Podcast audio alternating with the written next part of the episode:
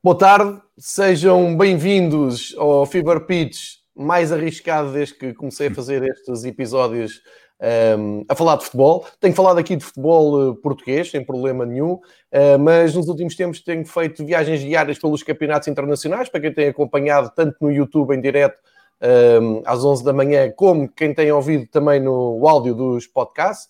Tenho ido aos campeonatos mais uh, atraentes, digamos assim, Alemanha, Espanha, Inglaterra e uh, Itália, ontem com o Rui Miguel Bel.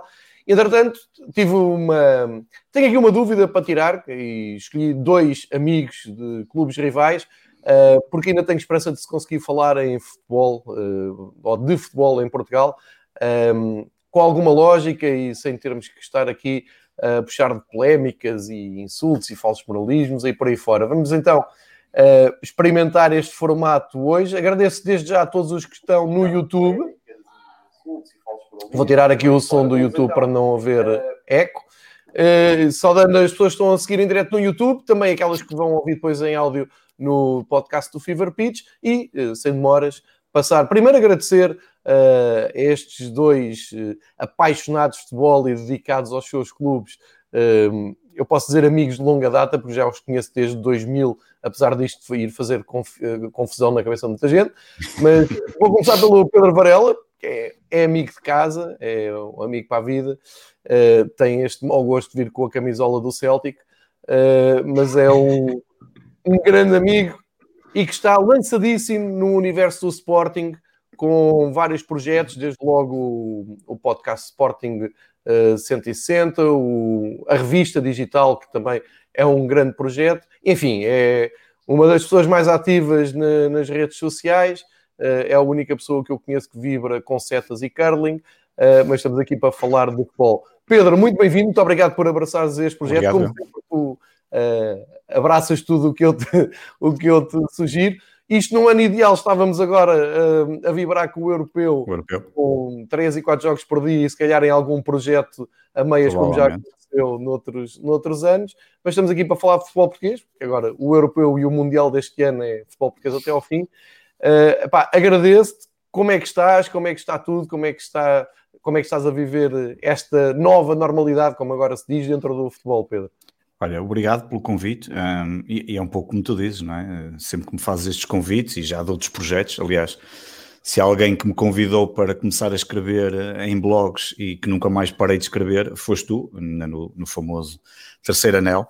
E, um, e também para, para, para, falar com o Miguel, de quem só não, não, conheço apenas do, das redes sociais, neste, neste, caso do Twitter, e onde falo muito com ele até também de Fórmula 1, porque ele é um grande conhecedor de Fórmula 1. Um, ah, e como é que estou a viver? Eu por acaso estava a viver bem, estava sossegadinho, a minha equipa. como eu. Estava sossegado, não, não, não, não, não tinha que me chatear, não, não estava ali como. Pá, olha, estava descontraído. Agora regressou, uh, continuo descontraído na mesma, porque estamos a 17 pontos, acho eu, nem sei quantos é que estamos do primeiro lugar, portanto, uh, continuo descontraído, calmo, em casa a trabalhar, como grande parte ainda das pessoas, agora as pessoas estão a voltar aos poucos ao trabalho. Ah, e é sempre um prazer vir aqui falar de, de, de, de futebol nacional, neste caso, e um, onde possamos pelo menos discutir aquilo que nós, que nós gostamos e que nos faz ir aos estados e que nos faz ver, e que faz ver na e que nós gostamos de ver na televisão, que é, é futebol, sem entrar aqui claro. naquele, naquele ambiente de guerrilha do tradicional segunda-feira à noite é, nas televisões costumo dizer que apesar de tanto tentarem estragar eh, uma coisa que tanto nos dá prazer de ver, Sim. lá costumamos resistir e lá vamos seguindo. Uh, desenvolvemos as nossas defesas, não é? Eu, tu, por exemplo, tens os teus projetos, eu uh, arranjo estes cantinhos para falar de bola de uma maneira mais, uh, mais livre, mais à vontade, e por isso tu também convidei o, o Miguel Pereira, também já conheço há vários anos. O Miguel é adepto do Futebol Clube do Porto, está a viver já há vários anos em Madrid, em Espanha, tem uma visão uh, periférica do futebol português, tem uma visão também, uh, eu diria, personalizada também do, da vida uh, do dia a dia do Futebol Clube do Porto. Um, ehm, tem, tem uma, uma ação crítica na, nas redes sociais e não deve ser nada fácil ao Miguel viver ali no epicentro de Madrid, onde há um, ehm, clubes a sério, liga a sério, imprensa se calhar também a sério, e continuar a olhar para este cantinho. E uh, antes de lhe passar a palavra e desde já agradecer a disponibilidade, dizer que o Miguel tem um dos meus livros preferidos escritos em português, que é o famoso livro Noites Europeias, uh, que é algo que me fez apaixonar pelo jogo para sempre e que conta ali algumas odisseias engraçadas. Inclusive, o livro já está editado no Brasil. Também já apanhei o Miguel a, a participar em podcasts brasileiros de que gosto muito e que tem muita informação. Uh, e por isso é o nosso homem azul e branco radicado uh, em Madrid. Miguel, obrigado também por te juntar a nós. Obrigado a ti pelo convite. Eu, ao contrário do Pedro, como isto era suposto ser em Concórdia, não vim equipado a rigor, apesar de ser tão portista como ele é sportinguista. Em homenagem ao teu programa, em homenagem ao teu programa de ontem, vem com a camisola do, do Elas Verona. Esse, grande equipa, essa grande equipa de 84-85, com o Elkiar Larsen, avançado, campeão da Itália, um grande jogador. E opá, o, o, futebol português, para quem está fora, é, às vezes é uma tragicomédia, às vezes é um drama, às vezes é só mesmo comédia e dá uma perspectiva muito especial, mas ao mesmo tempo viver num país que também, como a Espanha, que também tem as suas, os seus grandes, as suas trifulcas, imprensa também muito politizada, hum, permite entender o futebol como um fenómeno ainda mais complexo daquilo que nós temos em Portugal, onde é tudo uma escala mais pequena, mas no fundo as ideias acabam sempre por ser muito parecidas. As polémicas, as arbitragens, os, os escândalos, as federações, isto acaba por estar presente em quase toda a Europa Latina, é, é parte da nossa idiosincrasia e, e, somos assim desde o princípio e provavelmente vamos ser assim até ao fim e é por isso que temos o jogo que temos. Agora, deste confinamento, desfrutei muitíssimo do material produzido pelos clubes rivais, entre aspas, através de muita gente a título particular. Uh, senti falta de que, a nível institucional, os clubes tivessem tido uma atitude mais proativa. Alguns já na parte final, na etapa final, começaram a entrar nessa dinâmica, mas demoraram uhum. muitíssimo a arrancar. O Porto, nesse caso, esteve bastante mais uh, apto, digamos assim, a encaixar o que podia ser a comunicação nestes tempos. Mas, por exemplo, o trabalho brutal que houve no, no Benfica Independente, com, uhum. com o Seja e toda a malta, diverti-me muitíssimo ouvir podcasts, porque apesar de ser portista, acho que antes de ser portista gosto mais de futebol porque eu aprendi a andar agarrado a uma bola de futebol e nessa altura não sabia o que era o Porto, o que era o Sporting, o que era o Benfica. Uh, portanto, eu acho que a minha ligação com a bola ainda é maior do que a ligação com o Porto, que já é muito grande. E o material também do, do Sporting 160, com, com, o Pedro e com o João, também é de uma excelente qualidade e, e permite-nos acreditar realmente de que, apesar de eu achar que, em grosso modo, o adepto português é um adepto clubístico e mais do clubístico, é um adepto das vitórias do seu clube, que não é necessariamente o mesmo. Uhum. Ainda há gente em Portugal que desfruta de futebol, gosta de futebol e que entende que o futebol é algo mais do que 90 minutos e tem uma importância tremenda para, para o nosso dia a dia, para a nossa sociedade e fez de nós um pouco o que nós somos como pessoas, de certa maneira. As nossas, alguns de nós montamos as nossas maiores amizades graças ao futebol. Uh, eu vivi eu vivi os primeiros anos da minha vida em Guimarães, meu pai era professor, eu joguei nas escolinhas de Vitória, foi uma maneira de me entrosar na, na comunidade e depois aos 10 anos fui viver para Gaia e eu, a única coisa que eu tinha em relação com aquelas pessoas era que era portista como eles. Eu tinha sido um portista em Guimarães, o que nos anos 80 e 90 não era nada, fácil. Era nada fácil. E quando chego a Gaia e vejo-me rodeado de portistas, onde passo de ser o único portista na turma a haver só um benfiquista na turma, aquilo era o paraíso. Então, e o futebol é um elemento de conexão que me permitiu integrar nessa comunidade. Provavelmente, se não tivesse existido, teria sido muito mais complicado. E casos como eu haverá muitíssimos em todos os lados. E também de amizades, eh, de pessoas que são de clubes rivais, mas que conseguem separar isso e desfrutar, como temos aqui, provavelmente, a melhor prova. É, e eu até vou agarrar nessa, nessa tua ideia, que, é, que eu acho que é muito interessante e muito importante, e um dia vamos perceber uh, que aconteceu aqui alguma coisa de extraordinário à volta do futebol português, que é exatamente o momento em que o futebol para, para tudo, é? para a vida inteira. É algo uh, que talvez nenhum de nós três pensasse que um dia fosse possível, ficares uhum. uh, dois, três meses sem futebol, mas sem futebol nenhum, zero. não, não vou levar a sério aquilo de, dos campeonatos na Geórgia e coisas assim. E de repente vês-te privado Epá, nem, nem tens nada a acontecer nos clubes, não há mercado, não há defesa, não há pré-época, não há nada, mesmo nada. E eh, obrigaram as pessoas a olhar para dentro, olhar para trás e a cuidar um pouco uma forma carinhosa do património. Eh, tu dizes bem, o Benfica Independente foi recuperar, por exemplo, foi desafiar eh, figuras ligadas ao Benfica eh, para falar. Depois o Porto Canal seguiu também esse. O Porto Canal, não, desculpa, o Futebol Clube do Porto seguiu esse caminho nas redes sociais a felicidade que é para adeptos como nós, que nós nunca deixamos de ser adeptos, estar ali uma noite a conversar, a bater bolas com o Mozart, com o Vitor Paneira, com o Diamantino, com o Carlos Manuel, com o Tony, com o Shell, uh, isto no, no, caso do universo benfiquista, pá, as pessoas não fazem, não, não fazem ideia Quer dizer, as pessoas fazem ideia porque o feedback é muito de agradecer Sim, e passarmos claro. grandes noites e tal. Epá, mas estás a falar e estás a pensar, epá, caramba, não foi assim há muito tempo que eu estava na bancada ou que eu ia atrás da rapaziada a vê-los. E, por exemplo, isso o Vítor Paneira é muito, muito engraçado porque ele consegue combinar a faceta de hum, comentador na Sport TV isento. Pá, eu adoro ouvir o Vítor Paneira, não, não, não lhe sinto ali nenhum tique de, um, de, de clubismo. Uh, e depois consegue nestas conversas mais despidas, não é?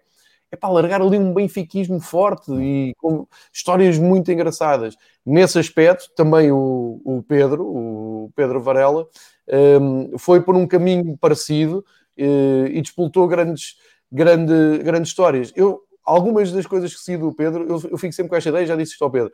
Eu, epá, e muita gente que segue o Pedro deve pensar que eu sou um um anti-sportinguista insuportável. um, epá, e, e, já ah, fui mais sociais. isto é, não, mas isto é uma coisa que eu. Eu, quando comecei a usar redes sociais, eu, eu, brincava todos os dias, brincava, gozava, o que queiram chamar, com coisas do Sporting, e, e é verdade, e o, e o, Pedro sabe. Os tempos eram eu, outros. Eu, antes, brincar com isso. Eu, e eu estava convencido que era este o caminho, pá, porque sigo as redes Sim. sociais dos alemães e dos ingleses. Eu há anos que não faço um comentário sobre Sim. o Sporting principalmente no Twitter, que é a rede onde estou mais, epá, porque é impossível. Não... Claro. Houve uma altura que tive que parar, limpar-se, pá, faço piadas eh, pessoais com, com o Pedro, trocamos aqui alguns uh, galhardetes, mas eu tenho uma coisa que digo já muitas vezes ao Pedro, uh, eu provavelmente sou do círculo de amigos dele, incluindo todos os sportingistas fanáticos que ele conhece, que mais vezes foi ao Valado nos anos 80 a ver jogos Sim. europeus. Eu vi os jogos europeus quase todos os anos 80 e 90. E já há muito tempo que ando a pensar num projeto em que a gente podia falar nisto, porque eu estive lá, porque me lembro das equipas e tal. Uh, portanto, isto tudo só para dizer, epá, há vida e há alternativas além daquilo que nos é imposto pelas televisões generalistas todas as noites. Eu, não é quase todas as noites, é mesmo todas as noites. E aí agradeço ao Pedro, agradeço também ao Miguel, porque é muito ativo na escrita e nas sugestões literárias e muito atento. E é um pouco por aqui que, que eu vou tentar, hum, vou, vou tentar, vou tentar puxar pela conversa. Eu pensei no, qual é que seria o melhor arranque. Epá, e o melhor arranque talvez seja mesmo este. Olharmos para a classificação. Eu não sei se quem está a seguir no YouTube consegue ver bem a classificação, porque é atualizada ao dia 2. Um, epá, eu ia-vos desafiar começava talvez pelo Miguel, olhando para esta classificação, um, epá, e sim, vamos falar da, da, da, luta pelo, pelo título. Acho que é uma luta que está-se a revelar por baixo, sem dúvida nenhuma, a qualidade por baixo. Um, e depois lanço aqui pá, três temas para saber a vossa opinião, porque eu falo muito nisto, mas é num, num círculo, uh, todos da mesma cor, tenho, tenho mesmo interesse. Pá, Sporting e Braga lutam pelo terceiro lugar. É, é moralmente aceitável o Sporting, com tanto treinador que há, ir, ir comprar o treinador ao Braga, e ainda por cima um treinador que não tem o nível certo para treinar, ou seja, dá a ideia que está tudo errado, não é? E numa reta final em que ambos os clubes estão a lutar pelo mesmo lugar, vocês acham, acham isto aceitável? Acham que a Liga não devia fazer alguma coisa? E já sei como vão dizer, a Liga são os clubes, portanto, os clubes fazerem alguma coisa, deixava isto no ar. A luta de Benfica-Porto é para muito por baixo, em nível de qualidade. Um, o Famalicão, se vocês acham ou não que é a equipa sensação do, do campeonato e se há ou não espaço para projetos como este Famalicão, que relembro veio da segunda divisão. Um, e para não me alongar muito, e quero que vocês falem sobre isto tudo seguido, uh, luta pela, pela descida. Se faz sentido ou não descerem só dois, porque vocês olham ali para a classificação e o hiato entre o Passos Ferreira e o Rio Ave é enorme devemos dizer, o Passo Ferreira está na luta para descer, o Rio Ave está na luta para entrar ali pelo, pela Europa, talvez o Vitória também, mas depois o que é que os outros clubes andam aqui todos a fazer nas últimas 10 jornadas da época?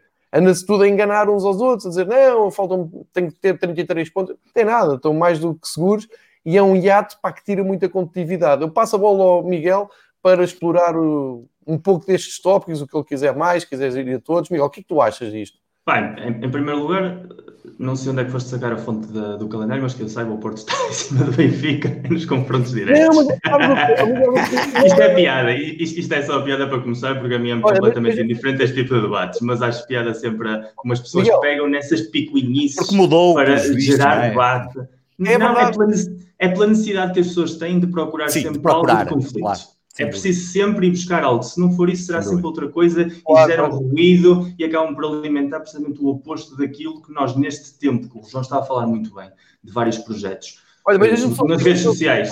Em todos os jornais de Portugal, porque se uma norma da Liga que até ao fim sim. a classificação é assim. Sim, sim, sim. Nós até tivemos. Por isso é que eu fiz a alguém piada. Alguém teve que vir explicar, alguém teve que vir explicar, porque senão isto claro, claro. ia debater isto semanas e semanas. Eu estava a pegar no que disse o João. As redes sociais são uma borbulha, é certo, são, são um espelho da sociedade, mas não deixam de ser uma borbulha própria. E é muito curioso como uma série de, de gente muito ativa nas redes sociais, até ao confinamento, calou-se completamente, desapareceu. Uh, e durante esse período em que houve essa cultura de clube, esse património, esse voltar atrás, pessoas de que iam ver programas ou ouvir programas de outros clubes que não o seu, porque desfrutam da história do jogo e desfrutam, têm as memórias das vivências do passado. E agora que voltou o jogo, há duas semanas atrás, de repente já voltou todo o barulho, todo o ruído.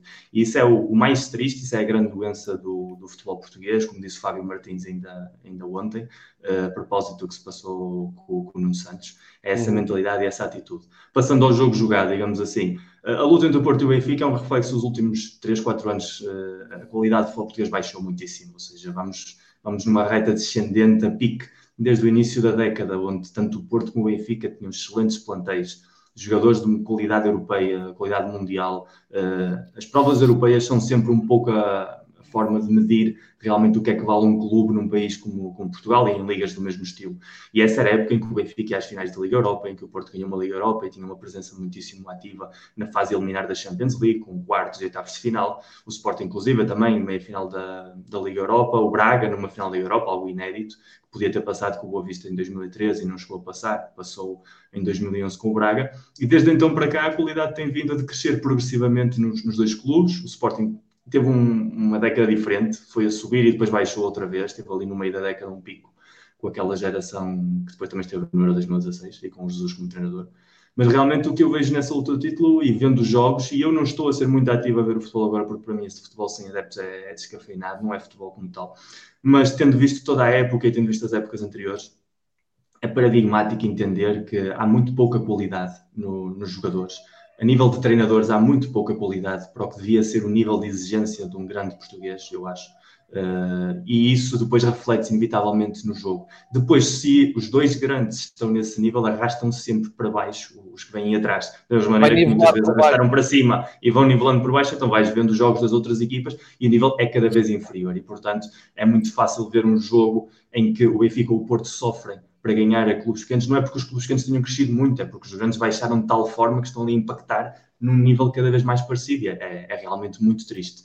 Seguindo o teu raciocínio em relação ao Braga Sporting, eu sou a favor da, da política italiana treinador que sai de um clube numa temporada, nessa temporada não pode voltar a, a, ser treinador de nenhuma equipa da Série A ou da Série B, dependendo da divisão onde esteja. Isso para mim resolvia qualquer tipo de problemas como este. Eu defendo mesmo claro. muito isso, eu acho que isso é mesmo muito importante, é um, é um ponto excelente, eu defendo muito isso. É, para mim é fundamental para ter um pouco de respeito, até porque voltamos ao de sempre, é um treinador que vem com informação, é, é um treinador que agora sabe como é que estão os jogadores do Braga, sabe qual é, qual é os seus problemas físicos, quem é que corre mais risco de se lesionar, quem é que corre mais risco de funcionar ou não funcionar, e isso acaba por ser, como disse, passou, e nós fomos, como foco do Porto, extremamente beneficiados por isso, no ano em que o Porto foi buscar o Mourinho, o Porto estava a lutar com a União de Leiria na classificação. Uh, foi a época em que, quando o Mourinho era treinador, o Leiria era terceiro e o Porto era quinto. E, e acabou por ficar ser ao contrário, o Porto acabou terceiro e o Leiria quinto. E, e no fundo fomos beneficiados pelo processo dele. O, o Nuno Manta Soares estava no, no Marítimo, numa sexta-feira despede-se e na segunda apresenta-se no Aves. eu acho no Aves. É, é bastante surrealista, é um pouco sintomático também da mesma cultura que existe em que são sempre os mesmos, são sempre as mesmas caras no futebol português. Independentemente, independentemente do que loves, independentemente do que consigas com o teu clube, sabes que se fores despedido tens sempre trabalho garantido. Ou seja, não há meritocracia absolutamente nenhuma nos bancos e por isso eu entendo muito do Vitor Oliveira quando ele dizia que preferia ser treinador de uma equipa na segunda para lutar para ser campeão do que andar nesta rodinha da primeira divisão a lutar para não descer. E também é por isso que à primeira que podem os grandes treinadores portugueses, aqueles verdadeiramente com capacidade, saem, saem, vão lá para fora como os jogadores faziam nos anos 80 e 90 porque o nível é o que é.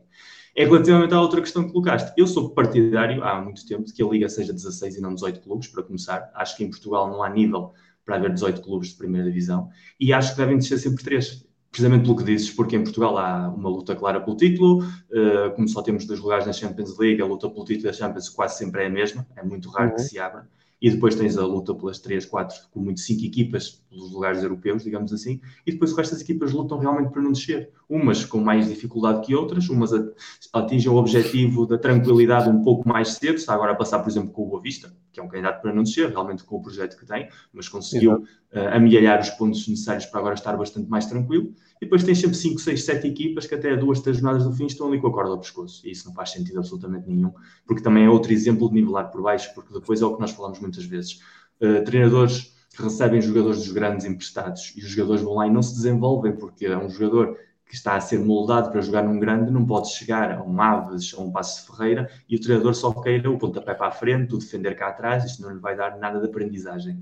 E se os clubes lá em baixo estão constantemente preocupados para não descer, automaticamente o que eles vão querer pôr em campo são as táticas que lhes vão garantir o máximo de eficácia possível nos resultados. E isso é sempre um resultado muito mais defensivo, uh, propostas muito menos interessantes. E isso não atrai nem a nível de adeptos os do próprio clube, nem adeptos neutrais, e não melhora em absolutamente nada a qualidade da liga. Olha, e o, e o projeto Famalicão? O Famalicão é, é como foi o Rio Ave há uns tempos, e não é, não é por casualidade que são ali os dois, dois colados. É, e como foi Portimonense. São projetos que para os adeptos do clube, uh, imagino a emoção de sentir um adepto famalicense de, de, toda a vida agora estar a desfrutar pelo lugar europeu, mas realmente são, são projetos impostores, digamos assim. Não há ali cultura de clube. É um, é um investimento por parte de uma personalidade, que ainda para mais o círculo é sempre quase sempre com os mesmos passou com o Rio Ave, passou agora com o Famalicão, outro por outro lado com o Portimonense, pode passar amanhã com o Setúbal, pode passar amanhã com o Boa Vista. E, e realmente é assim, largo no tempo, não é? Não, não é nada de... É impossível. Imagina o plantel do Famalicão, com vários emprestados da Liga Espanhola, jogadores Sim. para os quais um clube como o Famalicão, provavelmente nem um clube como o Braga, teria acesso a esse perfil de jogador, Imagina uhum. um clube acaba de vida como, como o Famalicão, ou como pode ser o Rio Ave ou o Portimonense. Para o ano, todos esses jogadores voltam à origem. Portanto, vamos ter das duas uma, ou um novo ciclo pode funcionar bem ou mal, porque os emprestados que vierem para o ano podem ser bons, piores, melhores, enquadrarem-se melhor, enquadrarem-se pior, ou por isso simplesmente um desmantelamento da equipa de um ano para o outro. Uma equipa que se qualifica para a Europa, por exemplo, e no ano a seguir é eliminado na pré-eliminatória porque resulta que a qualidade dos jogadores que têm disponíveis não tem absolutamente nada a ver com aquela que ele levou até ali. E isso é o problema projeto. Tem queda para descer tem, tendência, tem tendência a cair. Portanto, não, não surpreende que daqui a dois, três anos, por exemplo, se o investidor se fartar de Famalicão, daqui a três anos tem Famalicão na segunda liga e daqui a se calhar cinco no, na, na, futura terceira liga e, e, não vai surpreender absolutamente ninguém porque não há ali realmente um trabalho de clube, não há um trabalho de base. E isso com o Rio Ave, tem alguma história, muito mais do que a que tem o, o Famalicão. O Portimonense é outro exemplo, um clube que tem muito menos história no Algarve que o, que o Histórico Farense, que vai agora subir, que no momento em que deixar de haver o investimento do, do Teodoro, vai, vai voltar a desaparecer, como aconteceu com o Olhanense. E a pena do futebol português é que depende sempre fora do circuito dos grandes e depois daquela equipa entre Braga, Marítimo, também com as ajudas da Madeira, Vitória de Guimarães, depende sempre de que apareçam este tipo de personalidades para dar um pouco de cor mas que é sempre algo efímero e que afinal não gera cultura de clube, que é o que eu acho que realmente falta em Portugal. Certíssimo. Apesar de também haver coisas boas, não é? O Famalicão acaba por trazer alguma Sim. competitividade que, que fa, falta. Teve na meia final da taça, fui o Famalicão ver a segunda mão da meia final da taça e, e agita ali a população, mas estou perfeitamente de acordo contigo.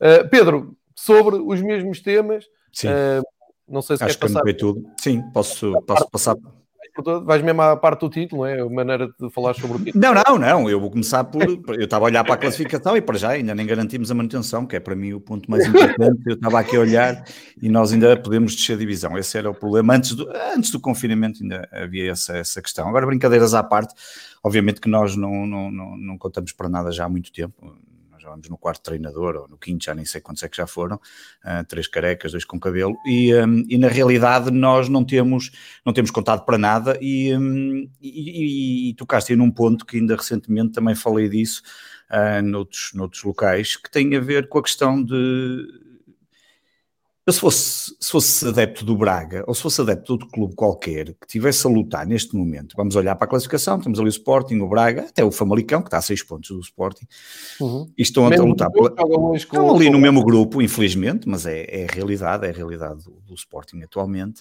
Estão a lutar por, por posições muito idênticas e, um, e nós fomos roubar o treinador ao clube que entretanto ultrapassamos e que ainda não ganhou. Eu penso que o Braga ainda não ganhou, pois não, desde que regressou. Não, não, não, Aliás, o Braga desde que perdeu o treinador, ainda não, não sei se já ganhou com, este, com o Custódio, não, não, não, não, não tenho acompanhado totalmente. Penso que não, Aliás, e portanto. Disso porque o Custódio continua a usar o esquema do, do Ruben, naquela. E isso é, de, isso é uma questão.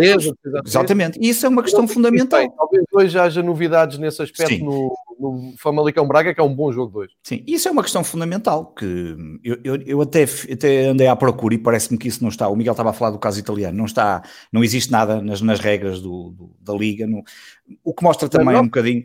Sim, na nossa não sei, não existe não, regras não, nenhumas, não existe regras, porque não há regras nenhumas, porque a Liga praticamente, o que, é, que, é, que, a Liga tem... Europa, em toda a Europa, Pedro, só a Itália é que tem isso mesmo escrito nas regras. Não Pronto, é, é que nos outros eu, eu, eu, eu ia mais cultura de clube. Pronto, mas aqui, nós aqui temos um déficit enorme em, eh, em, criar eh, regras para coisas que fazem todo o sentido, e esta é uma daquelas que faz todo o sentido, ah, porque não tem lógica nenhuma, tu vais roubar o treinador a um clube que, não digo rival, mas que está a lutar pela mesma posição, e entretanto já o ultrapassaste, e a verdade até, até me custa dizer isto, mas é verdade. Eu imagino se isto fosse com o Benfica, não é?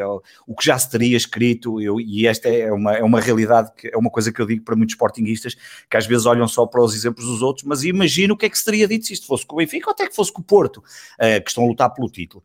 Portanto, isso, isso é... que ainda tens ali uma coisa é, mais negativa que é, houve logo a polémica com o pagamento, não é? É que tu podias chegar lá, assim, é 10 milhões, toma aqui 10 milhões, é cá o treinador. Pá, tu moralmente é questionável, mas na teoria não podia dizer nada. Não, aquilo levantou logo celeuma com os pagamentos e que só iam pagar em setembro. É que está tudo errado nisto, não é? Sim, já estamos a pagar com juros. Bem, isso aí já entrávamos então aí no universo uh, fantástico de, do Sporting e das suas, e das suas diferentes direções que, que, que, enfim, cometem erros atrás de erros, mas pronto. Olha, voltando aqui à questão, portanto, aqui o Sporting, obviamente, eu do título, uh, acho que o Miguel e tu já acabaram por dizer o, o mais importante, o campeonato tem perdido bastante competitividade, nota-se perfeitamente nos jogos, uh, tem sido... Um, tem sido quase uma tristeza ver estes jogos desde, desde que regressou. Um, e no caso Sporting, uh, só dizer aqui é aquela questão que nós não estamos assim tão bem como toda a gente uh, possa imaginar. E é preciso também ter aqui um bocadinho os pés assentes na terra, porque pá, nós estamos a jogar completamente sem pressão. É uma diferença abismal. Um clube que, um clube que não, não, tem, não luta para a taça de Portugal, não luta para a taça da Liga, não tem competições europeias, um, está longe, uh, independentemente de ficar terceiro ou quarto lugar, é exatamente a mesma coisa. A única diferença é que entra mais gente em competição na Liga Europa, que ainda nem sabemos muito bem como é que vai ser no próximo ano. Mas na é. realidade, do ponto de vista de, do, do que é o clube, como o Sporting se deve apresentar, é a mesma porcaria, é um péssimo resultado, porque tudo que fica abaixo dos lugares que dão acesso, pelo menos à Liga dos Campeões, diria, para um clube que vive tão dependente, uh, como são os clubes portugueses, das receitas uh, das, das, competições europeias, nomeadamente a Liga dos Campeões, uh, é, é, um terror. E, portanto, nós estamos a jogar completamente sem, sem stress nenhum, entramos em campo. Além disto, como se conseguiu, como a, direção atual do Sporting conseguiu armar um tal banzé uma tal guerra com adeptos, nomeadamente sejam os organizados ou sejam os outros, porque eu não sou, não sou adepto organizado e já fui barrado este ano Uh, em Gil Vicente, no, no Estado de Barcelos, uh, porque estou aí vi coisas absolutamente uh, de bradar aos céus relativamente a essas questões, quer dizer que o clube está a jogar de de, às portas fechadas, como, como todos estão, sem a pressão dos adeptos, que é uma coisa que parece estar a funcionar muito bem, porque, porque esta direção teve esse, esse condão também de colocar aqui um, uma certa pressão para a equipa quando joga, uh, nomeadamente em Alvalade. E, portanto, Estão muito depois... fortes no campeonato de júniores também a quantidade de putos que têm, estão muito fortes. Esse foi, esse foi a única coisa boa e positiva que, que, que até agora encontrei, e, e isso, além das. das eu, eu já te vou desafiar para tu apresentares os melhores, pelo menos eu não. Não, não pelo menos, eu, eu acho, eu, eu, só vou dizer, podemos falar depois um bocadinho mais à frente, porque eu, eu vou ser sincero. Eu não sou, eu há uns anos atrás quem, quem eh, até acompanhava jogos, eu cheguei a ir ver, quando morava em Lisboa, cheguei a ir ver aquela competição que agora toda a gente dá, olha, a Youth League, quando começou e que tinha outro nome qualquer que eu já nem me lembro, eu cheguei a ir de Lisboa à Leiria ver o Sporting, Next Gen, eu cheguei a ir de Lisboa à Leiria ver o Sporting jogar contra o Inter de Milão, já nem me recordo se era o Inter, uma coisa assim, e eu ligava muito e andava muito por, por dentro desses assuntos. Hoje em dia eu, eu só ligo aos jogadores da formação quando eles entram na equipa titular e eu começo a perceber se eles valem ou não, porque até lá pá, é tudo muito bonito, mas o que interessa é quando eles vestem a verde e branca no, no ambiente que, que, todos nós queremos e que nos interessa que é o de campeonato nacional ou das competições europeias e onde, onde aí as pernas começam a tremer. E aí temos tido alguns exemplos bons e isso tem sido um ponto positivo do Ruben Amorim, que é a questão de o Sporting é um clube que hum, grandes dificuldades financeiras, eh, mais do que os outros dois neste momento, inclusive até diria mais que o Porto. Muita gente olha para o Porto e acha que está assim com um caminho financeiro perigoso, mas nós também não estamos está. propriamente. E está, e obviamente, e, e, nós não estamos propriamente melhor, mas, mas qualquer clube português sabe que falhando ali as competições europeias, que a coisa começa a tremer, como é óbvio, e perdes ali, quer dizer, o Benfica e o Porto este ano arrancaram logo com 30 ou 40 milhões só, só devido às competições europeias, o que faz toda a diferença. Um, nós para arrancarmos com esses 30 ou 40 milhões tivemos que vender o nosso melhor jogador uh, e, e, até ele se ir embora, o, o, dos poucos jogadores que tínhamos com alguma qualidade. E portanto, isso tem sido a coisa mais interessante, que é aproveitar os jogadores. Vale muito mais ir buscar um Eduardo Quaresma, um Mateus Nunes ou um uh, o Nuno Mendes, que acabou de renovar pelo Sporting, fez 18 anos, foi agora anunciado, um, do que ir buscar o Rezé Cantor, o Bolazi, que veio para aqui, pá, enfim, não, não fazer nada, o Fernando, que vinha ganhar 110 mil euros por mês e que não jogou um único minuto, pá, e isso é que é assustador. Portanto, o, desse ponto de vista, acabou por ser mais interessante um, aquilo que o Ruben Amorim está a fazer. Vamos ver é se nós temos condições, eu não acredito em equipas, obviamente, só feitas de formação, isso para mim não, não existe, não, é, é, impossível nós termos uma equipa só feita de jogadores de formação e esquecendo completamente tudo aquilo que são a experiência, os jogadores experientes, como ainda ontem vimos em campo, do Matia e a importância que tem, por exemplo, até para o Giovanni ou o Bruno Fernandes, como teve na marcação dos livros, como ele próprio acabou por, por, por ele eh, referenciar, e portanto aí é o ponto positivo que eu vejo. O resto, hum, estou a ver os jogos com completa. sem, sem, sem, sem me preocupar, sem. A única coisa que fico triste é como o Miguel diz: eu, para mim, o campeonato não tinha voltado, percebo as questões financeiras e comerciais e os acordes, essas coisas todas, mas o futebol sem adeptos é uma coisa absolutamente uh, miserável. Eu tenho o azar de morar longe de Alvalade, moro no, em Vila Nova de Gaia, a 300 km do, do, do, estádio. Tenho a sorte de que a maior parte dos clubes são da, da Zona Norte, ou pelo menos acima do Mondego, e portanto permite-me pelo menos eh, consegui ver entre alguns jogos que vou ver em Alvalade e mais os jogos que vejo fora, quase consigo ver aqui uma, uma volta completa, o que é, enfim, o que já não é mau para um adepto de futebol. O João conhece-me melhor nesse ponto, sabe perfeitamente que eu, o Sporting pode estar a 20 pontos, eu meto-me no carro, se estiver aqui sozinho, faço 200 km para ver o Sporting, nem que esteja como foi no tempo de Godinho Lopes e como ainda este ano já aconteceu. Uh, fui ver a Taça da Liga uma quarta-feira e não estava lá praticamente um, ninguém quando eu cheguei, eu até pensei que tinham-se enganado no estádio e que não era ali que íamos jogar, mas depois lá chegaram mais meia dúzia de malucos e depois ainda fomos barrados à porta.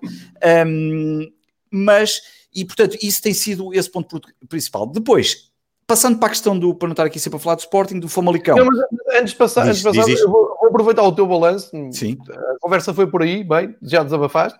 eu, eu, ia pedir um favor mesmo, que eu tinha pensado nisto, e se quer o Miguel Sim. também agradece, que é, olhando para os miúdos que estão a disputar, vi, eu não conheço assim também os miúdos, como, como tu dizes, consegues-nos pôr aqui um traço, um perfil rápido, uh, sei lá, do Giovanni e de mais dois ou três que tu queiras destacar uh, em relação ao 11 titular, porque o, o Giovanni está-me a aparecer em casa a marcar livros de forma incrível, é um extremo, Sim. já percebi que é rápido, uh, tu deves saber muito mais disto do que, do que nós, que hum, traça-nos um perfil assim, uma maneira rápida. Olha, uma de uma coisa rápida, de uma forma muito rápida. Os, os, os que tu achas Sim. mais promissores.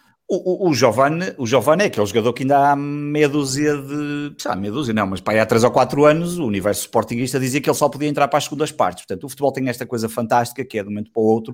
O Giovanni arranca, se calhar porque encontrou um treinador que até o potenciou nos treinos, não faço ideia. Há sempre aqui este, este lado que nós não temos acesso, que são os treinos claro. e aquilo que todos os dias o treinador fala com ele mas a verdade é que passou do jogador que era só podia entrar nas segundas partes e aí é que ele era bom, que era uma coisa que eu bem, um jogador que só entra para as segundas partes, enfim, uh, não percebo muito bem essa lógica, para, para ser um jogador que está a ser fundamental, num ambiente também, mais uma vez, diferente, mas que, porque, o Sporting, efetivamente, e eu reforço, porque eu acho isto muito importante, um, tu não estás sobre o, o fator de, de, pressão, não só dos adeptos, mas também da classificação, ajuda a que, isto, a que estes jogadores potencialmente possam dar mais si um, e, portanto, se calhar encontrou aqui um misto destas duas situações com um treinador e o Giovanni tem ali características que nos parece, uh, nos últimos dias, vocês devem ter acompanhado, uh, anda-se a discutir a capacidade de decisão do Giovanni, isto porque no Canal 11 a Sofia Oliveira fez ali um,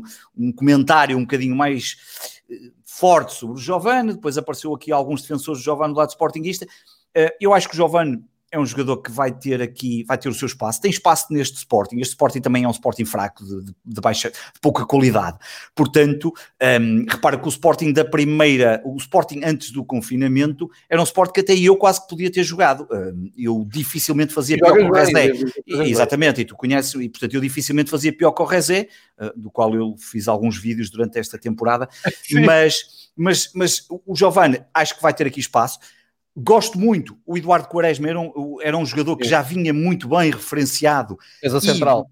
E está, e exatamente, e está a mostrar pelo menos aquilo que se esperaria de um jogador que é entra, não, não, não sente a pressão, não tem medo de, de arriscar no, no, no, naquele, naquela saída de bola, uh, principalmente aqui neste modelo de três defesas, e hum, acredito que pode ser, de, dos três que já entraram na equipa, Eduardo Quaresma, Nuno Mendes e Mateus Nunes, talvez aquele que tenha mais hum, probabilidade de poder jogar na próxima temporada, sendo que uhum. o Nuno Mendes, aos poucos, tem mostrado qualquer coisa que poderá... Hum, e vai ser ali uma luta interessante com o Acunha, no, na, pelo menos na parte da na lateral. E eu acho que hum, pode entrar na, na discussão. Eu, eu, eu, aqui o pode entrar, eu, eu, acho que eles vão ter que entrar por uma questão simples. O Sporting não tem dinheiro para comprar jogadores para a próxima temporada, ou pelo menos vai ter que, o Sporting vai ter que apostar muito nos jovens que tem, independentemente se eles irão funcionar ou não,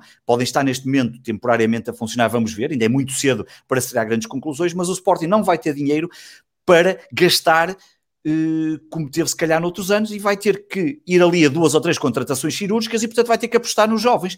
E estes três ou quatro jovens, o Mateus Nunes talvez seja o que tenha ali mais dificuldade, vamos ver, ainda não fez assim uma grande exibição, mas acho que pode hum, ganhar ali algum. Hum, pode ter ali alguns aspectos positivos, agora aproveitar ali com o Vendel, eh, quem sabe ganhar espaço à batalha, não sei, depende muito do modelo que o Ruben Amorim depois a, um, apostar. É e, mas mas a verdade é que eu acho que eles provavelmente vão ter a oportunidade pela, necess pela necessidade que o Sim. Sporting vai ter. Mas Sim. se eu tivesse que apostar, o Giovanni, eu diria que neste momento já nem é uma questão de aposta, o Giovanni vai ter que acabar, era um jogador que já tinha, que já vai, vai, vai, vai, vai ter as suas oportunidades porque, porque, porque, está a demonstrar e já vinha do passado e já tinha jogado uh, outros jogos a titular e já tinha tido outras é. oportunidades. Um, se evoluir, eu acredito que se ele evoluir, como evoluiu, pelos vistos, na marcação de livros, vamos ver o que é que isto acontece. Se ele, porque ele tanto faz aqueles livros como a seguir, ainda ontem, completamente isolado, mandou a bola para o, para o canto. Portanto, depende hum. muito. Há ali, um, há ali momentos que ele tem que, que vai ter que evoluir e vamos esperar o que é que. O que, é que hum, o que é que poderá dar, mas eu quero acreditar que o Eduardo Quaresma talvez seja destes três, Eduardo, Nuno Mendes e, e, um, e Matheus Nunes, o mais, o mais fiável e o que me está um, a deixar com mais água na boca para a próxima temporada que vai ser uma temporada, como estava a dizer, muito complicada para nós, porque vamos ter que fazer contratações cirúrgicas. Contratações cirúrgicas são coisas dificílimas para o Sporting fazer, não temos um departamento de scouting que funcione.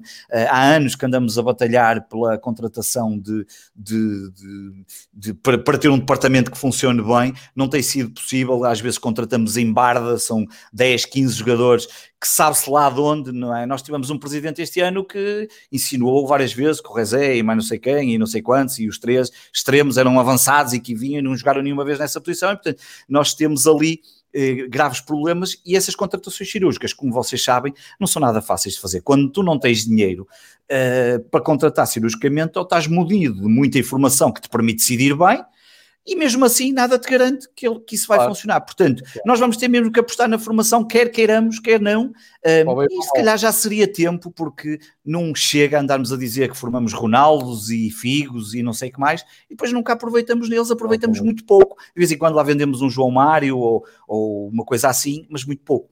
Um, oh Pedro, não, não vês que pode funcionar com, com o esquema da rua no Daniel Bragança, que vocês têm Sim, ah, e depois, exatamente, faltava aqui o Daniel Bragança, também que falaste nele. Sim, acho, acho que o Daniel Bragança regressa, regressará. Eu, eu, eu, agora até nem sei muito bem quais são as condições para o regresso, mas diria que no final da época voltará e não será Sim. esse o problema. Um, mas vejo claramente o Daniel Bragança que tem feito um, um, um, excelente campeonato e que tem dado excelentes indicações. Não tenho dúvidas que encaixa na equipa e provavelmente lutará por ser titular. Eu quase, eu, na minha cabeça, o Daniel Bragança já estava na equipa do próximo ano, portanto, isto às vezes uma pessoa, e, e portanto, encaixa de certeza. E, e, e, vamos, e vamos ter que formar a equipa com esses jogadores, com alguma experiência, que já não é muita, porque nós provavelmente vamos perder o Matia, porque ele quererá ir embora, palpita-me que não, não, não, há, não haverá, e portanto nós de um momento para o outro, quem é que nós temos com experiência? A Cunha?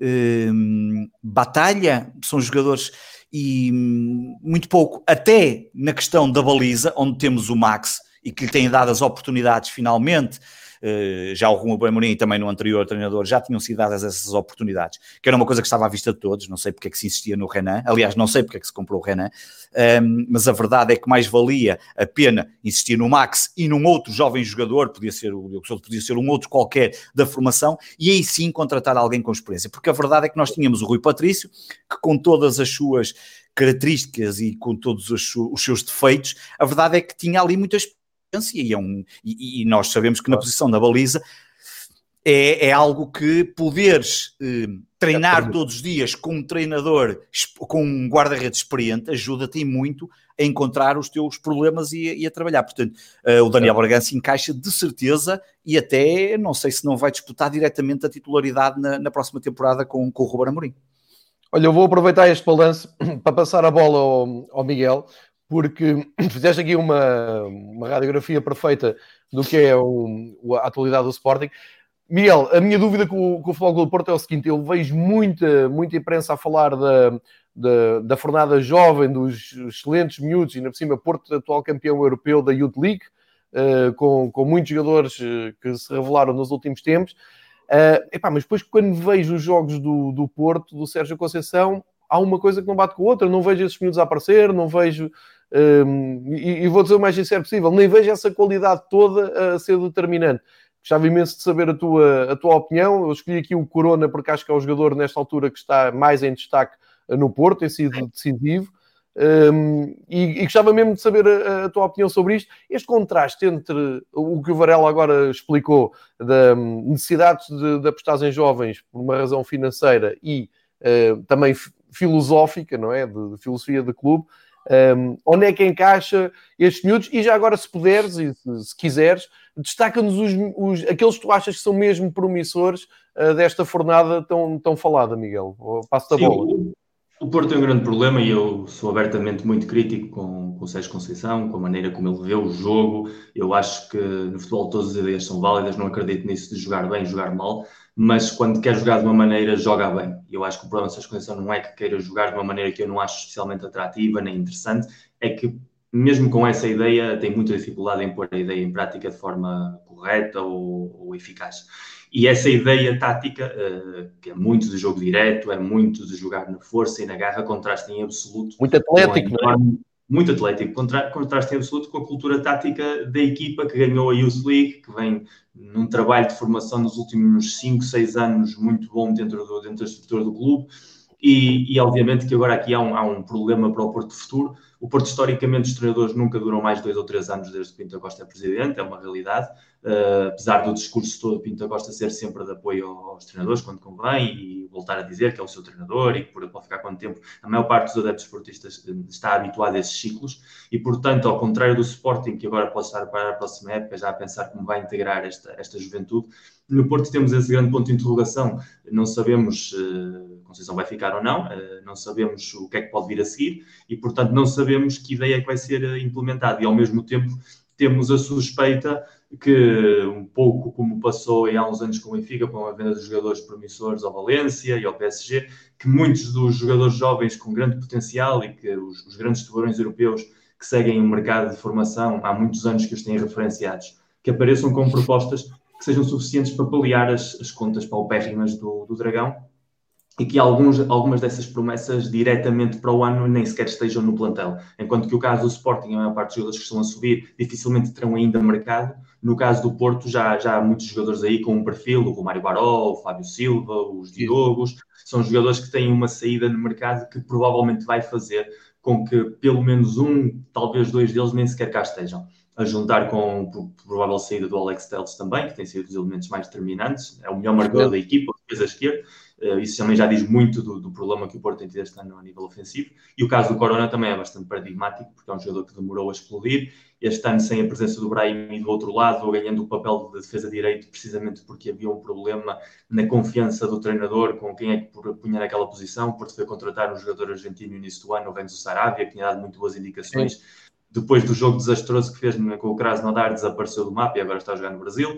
O. Manafá é o patinho feito do, patinho feito do plantel, é um jogador muito limitado. E que não Mas tem... o Nakajima que não sabe o que é que se passa, não é?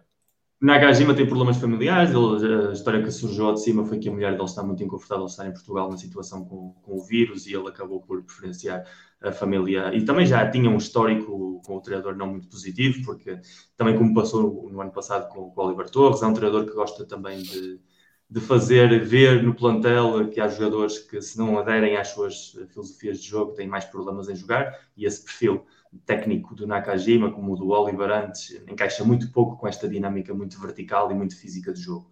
Portanto, o Porto tem esse paradigma, eh, não sabemos o que é que vai acontecer. Eh, se Sérgio Conceição ficar, eu vejo muito difícil que a maior parte destes jogadores tenham lugar, apesar de que alguns já vão começando a entrar e, efetivamente, do, do que vi porque não vi os jogos completos, não, não quis fazer parte disso, mas vi os resumos e do mal que tem jogado o Porto, os putos têm sido do melhorzinho que tem aparecido. Por exemplo, o, o Vitor Ferreira uh, fez um passe fabuloso que podia ter dado a vitória ao Porto no último jogo, no último minuto, com uma frieza que não esperas de um jogador que ainda é júnior.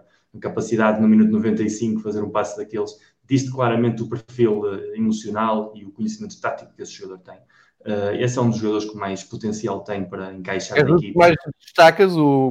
O, o Vitor acho que é um dos jogadores que tem mais capacidade de se integrar na equipa. Uh, o Romário Baró fez um excelente início de ano, depois lesionou-se, é. a partir daí custou-lhe voltar a entrar na direita. Eu acho que foi titular na Luz até, não foi? Sim, na Luz fez um jogo tremendo do lado direito, foi sempre um quebra-cabeças para o Grimaldo e era um jogador que claro. tem essa tem essa dinâmica mais física que encaixa melhor com o jogo do, do Sérgio. Praticamente é muito bom tecnicamente é muitíssimo bom, mas depois tem essa força e essa velocidade que lhe ajudou a ser o primeiro a integrar-se. Depois, a nível da defesa, o, Sérgio Conceição é um treinador que gosta muito da experiência, daí a contratação outra vez do Marcano, mas os dois centrais, o Diogo, tanto o Diogo Leite que está no plantel, como o Diogo Queiroz que foi emprestado a, ou no Serrão da Bélgica, são jogadores que têm uma margem de progressão enorme e o Porto sempre teve uma grandíssima escola de centrais. Apesar de que estes não são os centrais a Porto no sentido duro do termo, dos Couto, dos Couto, Jorge Costa, são centrais que sabem sair a jogar e talvez por isso também se integrem menos neste plantel, onde o papel do central é, é completamente diferente. O Diogo Costa como guarda-redes também tem um, um, futuro muito promissor, eh, está tapado pelo Marchesini, que é um, um guarda-redes que apareceu do nada, ninguém contava com a contratação, teve uma entrada muito boa, no início do campeonato foi muito importante, depois já teve momentos de altos e baixos bastante evidentes, com o Sporting, eh, com o Famalicão, teve erros, erros bastante graves e depois teve noites em que esteve bastante bem, mas é, é bastante irregular, um pouco no perfil típico do guarda-redes sul-americano, digamos assim, que não claro, são propriamente claro. exemplos de regularidade na baliza. E, e, o Fábio Silva continua a achar que é um, é um jogador fabuloso, é muito novo, uh, tem um potencial tremendo, mas com uma equipa com o problema ofensivo que tem o Porto, que não joga ou que raramente joga, explica também um pouco que tem uma margem de futuro neste plantel com uma situação muito complicada. E é o, perfil, é o perfil do jogador que, se a escolha ficar na equipa, mais provavelmente será vendido, porque tem muito mercado lá fora. É daqueles jogadores como passou com o Ruben Neves, por exemplo, que foi um jogador que o Lopetegui lançou muito novo e que depois foi subaproveitando com o passar do tempo e hoje a maior parte dos adeptos esportistas na altura acharam que quando foi vendido tinha sido bem vendido por um valor da volta de 30 milhões de euros. Hoje olham e metem as mãos na cabeça porque se vê claramente que é um jogador que pode ser classe mundial. E, e vai haver, provavelmente nesta geração de, de putos do Porto, perfis assim, jogadores que vão sair agora, eh, que vão ser bem vendidos, entre aspas, porque a situação económica é que é, e que depois vão ter carreiras muito, muito positivas. O, o Fábio Vieira é outro médio, médio interior que também tem muitíssimo potencial e também fazia parte dessa geração. O Porto, se quisesse fazer uma aposta realmente a sério na formação e a situação económica assim existe, precisava obviamente de um treinador que entendesse essa filosofia. Um treinador do perfil que já teve no passado, como podia ser o caso do Oswaldo Ferreira, um homem muito habituado a trabalhar com os jogadores, fazê-los crescer. Não são poucos os jogadores que passaram na, pelas mãos dele e disseram que ele tinha sido fundamental na sua evolução no salto. Também um pouco como o Vitor Pereira há uns anos atrás e precisa desse perfil de treinador se quer realmente integrar esta geração na equipa principal. Se simplesmente o quer usar como moeda de troca para nivelar as contas, não tem essa necessidade e pode procurar um, um perfil de treinador completamente distinto. Mas se o fizer, o Porto tem agora mesmo na formação, digamos, sete posições praticamente cobertas. E ter uhum. sete posições em que tu podes ver ali jogadores com potencial de titular numa equipa que quer lutar pelo título, isto digo cobertas, não baixando, obviamente, o objetivo de, de ser campeão. Uh, dá-te uma margem muito grande para poderes criar uma equipa bastante mais competitiva. Mas lá está, estamos no enigma de saber o que é que é o Porto 2020-2021, se é com ou sem Conceição, se é um clube que quer apostar realmente num, num trabalho que tem sido feito de escalonamento de formação até agora muito bom, ou se por simplesmente essa geração que provavelmente é a melhor geração da história do clube a nível de formação desde o início dos anos 90, digamos assim, vamos por aí, que é, é dizer muito. Uh, é, é grande dilema agora do, do adepto do Porto à parte do, do típico adepto só quer ganhar, independentemente que sejam com, com 11 putos da formação ou 11 estrangeiros do Maghreb. Uh, mas realmente uh, eu vejo ali muito talento, vejo muito pouca vontade de utilizar o talento no contexto atual e, portanto, tenho de me reservar ao futuro, porque depende muito desses fatores para perceber o que é que vai passar eh, no depois da manhã, digamos assim, do, do FCP. Certíssimo. Só dizer, o Sérgio Engraça deve ter entrado mais tarde, não percebeu que Sim. a tua camisola é do Verona, está aí a perguntar que outfit é esse. Isto tem a ver com o episódio de ontem, o Miguel mostrou-se... Uma homenagem, uma homenagem ao, episódio de ontem e tal. Esteve, esteve a ouvir ontem... Quando... Era entre esta e a do Maradona do Nápoles, mas ganhou o Verona. Pronto, falámos ontem no Verona com o Rui Miguel Belo, também fez parte do projeto Terceira Nela há 20 anos uhum, e hoje é jornalista destacado do jornal A Bola e fez o favor de fazer uma viagem sobre Itália e falou exatamente do Elas Verona. Está explicado a camisola bem bonita do, do Miguel. Eu agora desafiava. Deixa-me dizer uma coisa ao Sérgio. O Verona tinha uma grande equipa e, e, a minha equipa italiana é a Sampdoria, que também era outra grande equipa dos anos 80, e eu adoro essa equipa Verona, mas infelizmente está do lado oposto da luta porque é um clube extremamente fascista, é um clube é. que tem um historial de violência e de negatividade muito triste, e por isso é que às vezes quando a visto custa-me vesti-la, porque sei perfeitamente que se fazemos essa união, não fica lá muito bem andar com uma camisola do Verona quando se está, quando se está do lado certo, mas olha, era o que tocava hoje. Mas, Miguel, isso é a beleza do futebol que às vezes consegue, apesar dessas associações, consegue ultrapassar ah. isso tudo, porque para nós o Elas Verona será sempre aquele sonho italiano de ter ganho o campeonato com aquele monstro dinamarquês a, a marcar golos. Eu acho no, que único ano, no único ano em que não houve nomeações de árbitros, foi o, a classificação esse ano, o Turino foi segundo, o Inter foi terceiro, a Juventus acho que nem sexta ficou e tinha ganho a taça dos campeões europeus esse ano, o Milan foi oitavo ou nono, foi o único ano em Itália que não houve interferência na nomeação dos árbitros e, e temos um campeão como o Verona. Obviamente no ano a seguir desapareceu a, lei e voltou à normalidade. claro. Há cá Veronas para ninguém.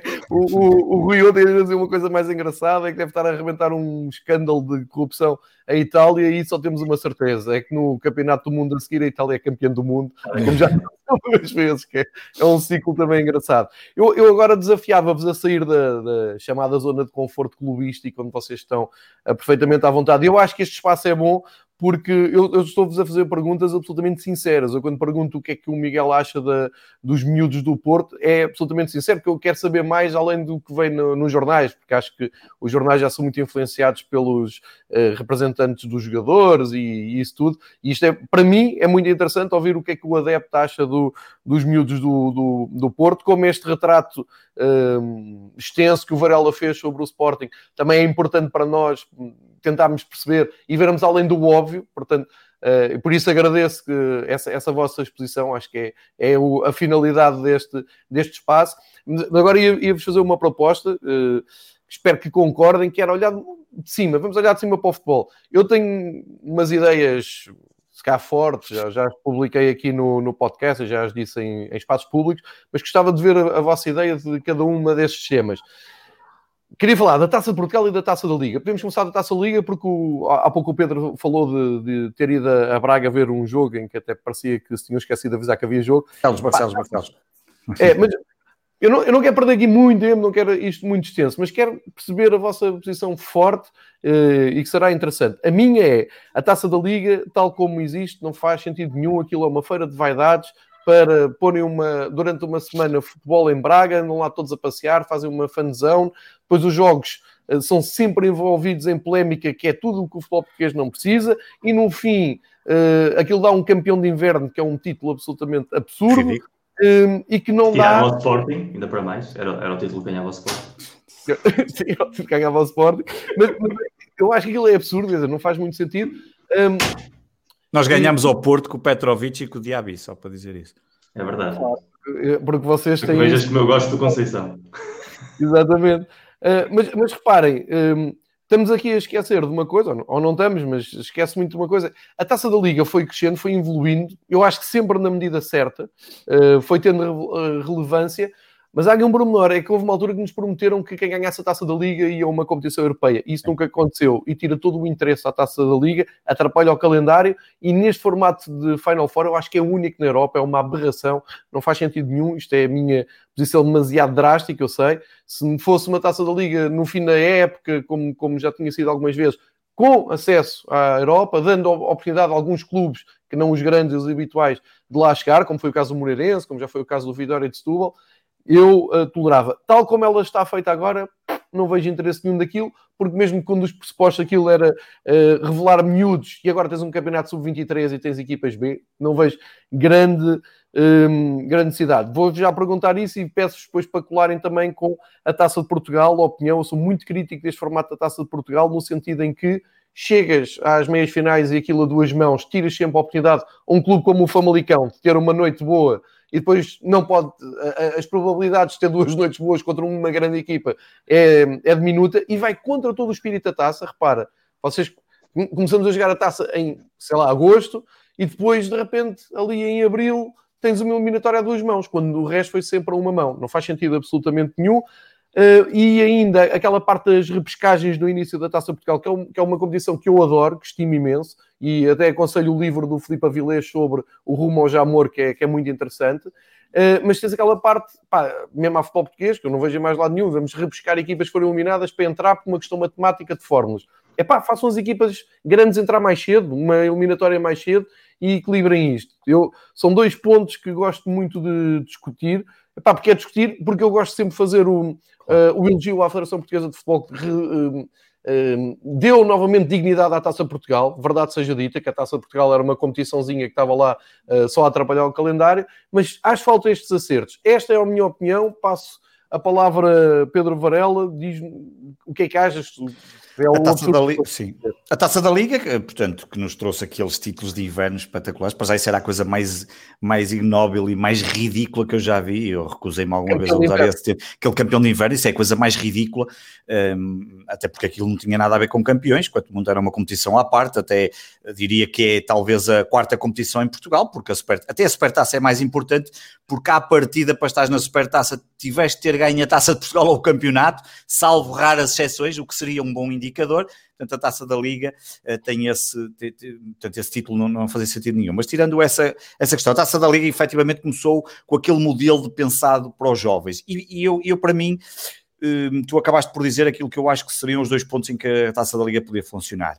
Ou para já, obviamente, é uma feira de vaidades, uma feira de, vaidade, de vaidades, mas pobre, pobre. Nem cerveja há, logo para começar, com álcool, que é uma coisa ridícula. Ah, Portanto, se for para os camarotes, tens. Pois, claro, até lá até deves ter facas e coisas para comer, e aí já não há problema nenhum. Agora, se fores com um cascola dizer qualquer coisa dos adeptos, dos organizados, é és capaz de nem entrar no estádio. Mas, mas é, é logo, à partida é logo ridículo. Além de tratarem mal, eh, enfim, quem vai ver essas competições, eu recordo que ainda há dois anos, ou acho que foi há dois anos, na final, na meia final do Sporting Porto, uh, que estava completamente cheio em Braga, uh, num jogo que começou às 8 da noite, eu cheguei a casa às 3 e meia da manhã e moro a 50 km do estádio municipal de Braga. Porque... E não, foi, não fizeste desvios, Varela? Diz?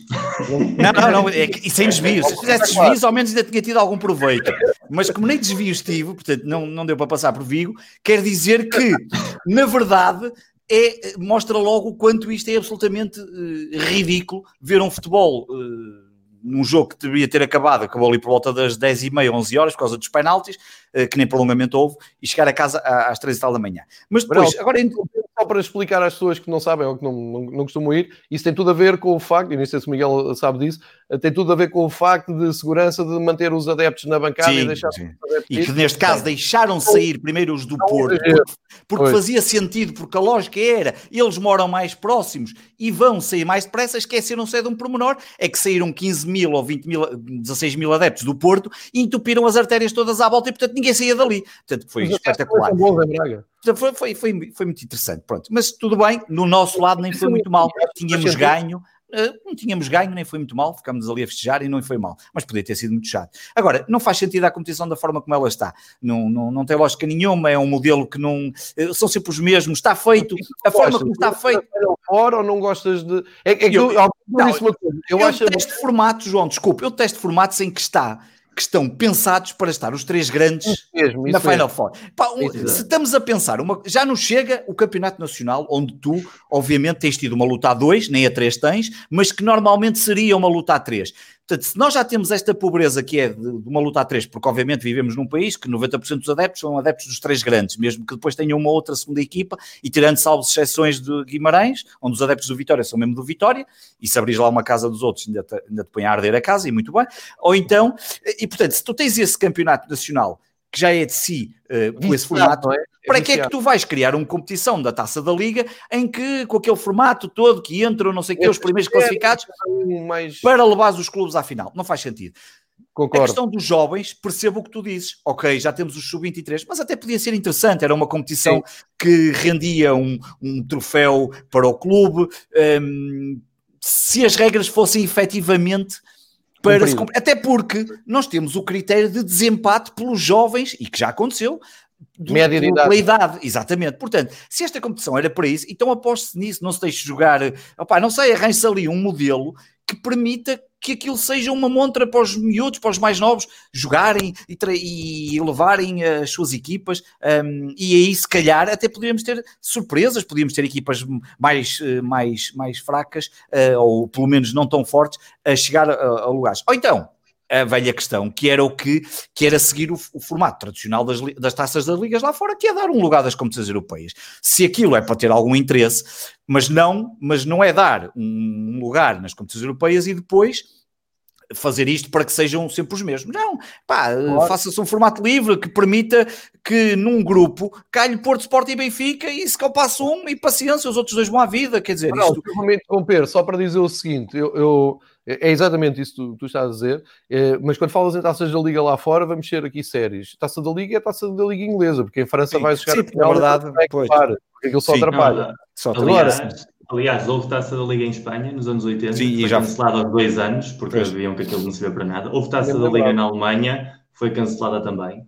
E a taça Foi. da Liga Inglesa começa precisamente porque quando começam as transmissões televisivas nos anos 60, os clubes não queriam que os jogos do campeonato fossem transmitidos. Aliás, o, o mítico okay. Match of the Day começava uhum. sempre a transmissão da primeira parte, na segunda parte o jogo a acontecer, sempre indeferido, para que os clubes garantissem que o estádio estava cheio. E então, certo. de certa forma, o truque que as televisões encontraram, neste caso a ITV, foi vamos criar uma competição para nós televisões, com jogos a meio da semana à noite, em que aí já não nos, gera nenhum tipo de problema de receitas ao fim de semana, e criamos esta competição a ver como é que funciona, e é aí que nasce a taça da Liga Inglesa. Estás a ver, Miguel? E tem uma coisa interessante, é que há alguém que pensa como é que o futebol deve ser, que é uma coisa que não existe cá, porque cá não, a Liga não tem essa capacidade, porque o que nós vemos é constantes ataques, aí agora, agora temos aí o antigo presidente, o Mário Figueiredo, mandar umas bocas, mas depois há de sair esse e vem outro e vamos andar aqui, e depois ninguém está aqui a pensar, ninguém pensa nas transmissões, ninguém pensa nos adeptos, nos, ninguém pensa nos horários, já, nem vou entrar por esse pormenor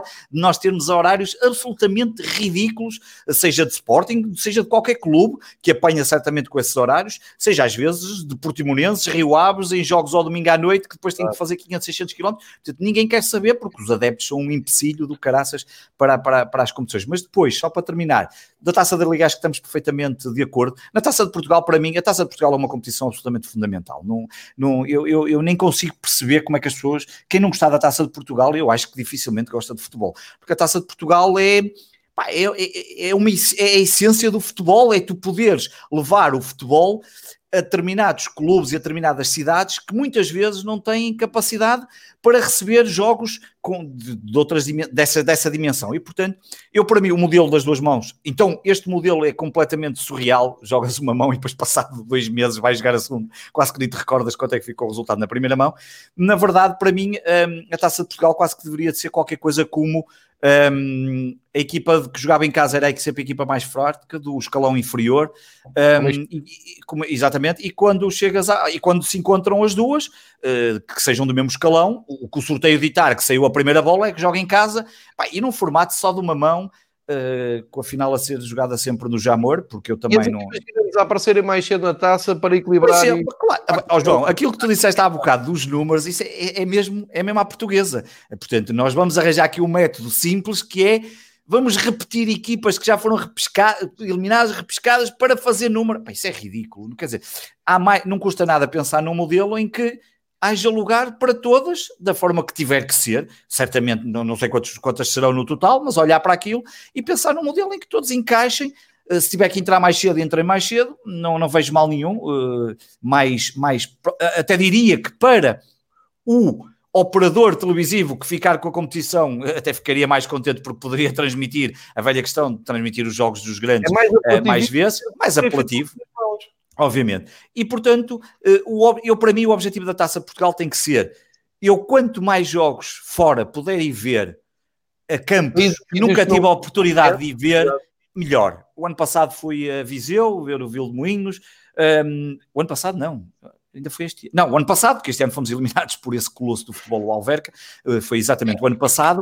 Uh, e, portanto. Uh, como disse isso. É? Exatamente. Mas da maneira como tu assumes isso. Eu por acaso estava fora, não fui, estava, estava, estava de férias fora do país e foi espetacular. Mas, olha, o Moinhos, deixa-me só, e, e, quero também saber do Miguel, que Miguel ainda por cima tem a visão uh, vinda de Espanha, só que é um pormenor. E quando sai uma equipa pequena para receber um grande uh, e o jogo vai para lá.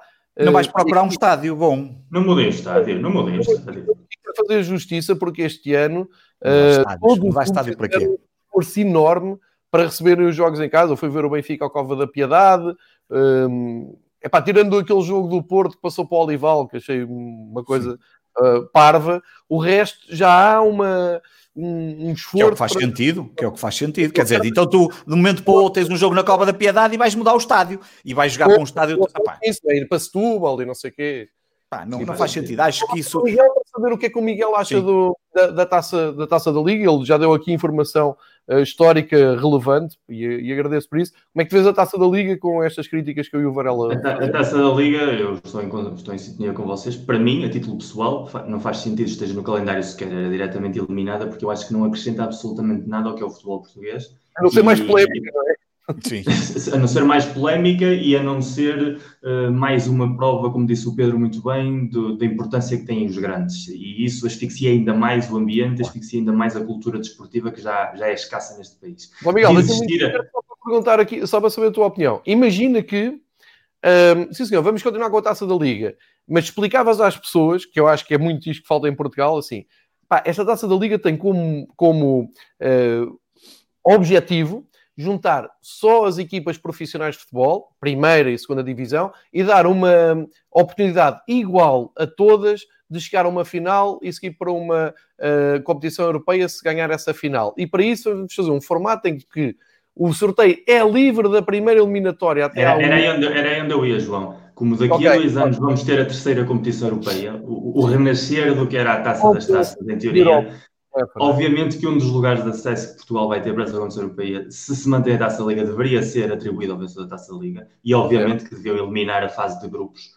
e ser nível de eliminatória. Se quiserem seguir com a Final Four final, que eu pessoalmente até acho que vai ser o modelo mais utilizado nos próximos anos do que nós achamos. Uh, a Espanha já fez isso com a Supertaça, por exemplo, e já há algumas federações que estão a pegar na ideia porque a nível de vender o paquete de merchandising, de marketing é muito apetitosa. Saber que durante um espaço de uma semana concentras ali todas as notícias, toda a presença, uh, a nível de transmissão televisiva também gera muito mais interesse. Acho que essa é até uma das poucas ideias que vai ter eco lá fora, não que seja a favor dela, porque não sou, mas imagino que tire muito por aí o futebol. Mas obviamente a fase de grupos não faz sentido nenhum, muito mais como está desenhado, um partido, um jogo só contra cada equipa, dois jogos a final, ou seja, para isso faz eliminatórias e, e é muito mais prático e muito mais lógico para o adepto e para os clubes em competição. Uh, mas fora isso, a Taça Liga não me desperta absolutamente nada. Uh, o meu clube nunca ganhou e nunca senti falta disso, não me gera isso. A Taça de Portugal, por exemplo, para mim é uma competição super importante. A Taça de Portugal é a origem do futebol em Portugal, ou seja, é a primeira competição de Portugal. O Campeonato de Portugal é, é a gênese da Taça de Portugal. E o Campeonato de Portugal foi a primeira competição que nós tivemos desde 1922. Não é por acaso que Porto ganhou como edição ao Sporting, mas Pedro não, há, não foi com má intenção. Mas essa relação histórica, tanto em Portugal como em Espanha, eh, o que é a Copa del Rei e o que é a Taça de Portugal, sempre tiveram primazia sobre os campeonatos. E a, e a FA Cup também sempre teve primazia sobre o futebol inglês. Aliás, até o aparecimento da cultura Premier League, para qualquer jogador ou treinador inglês ganhar a FA Cup era muito mais importante ganhar o campeonato a cultura da taça foi desaparecendo com os tempos, mas para quem vive o futebol de maneira intensa e há mais anos, ganhar a taça tem sempre um sabor muito especial. Eu ontem estava a ouvir o, o podcast dos nossos amigos do Matraquitos, do, do Pedro e do Rui, sobre a, a final do Beira-Mar do Campo Meirense, e, e, fazem falta momentos assim.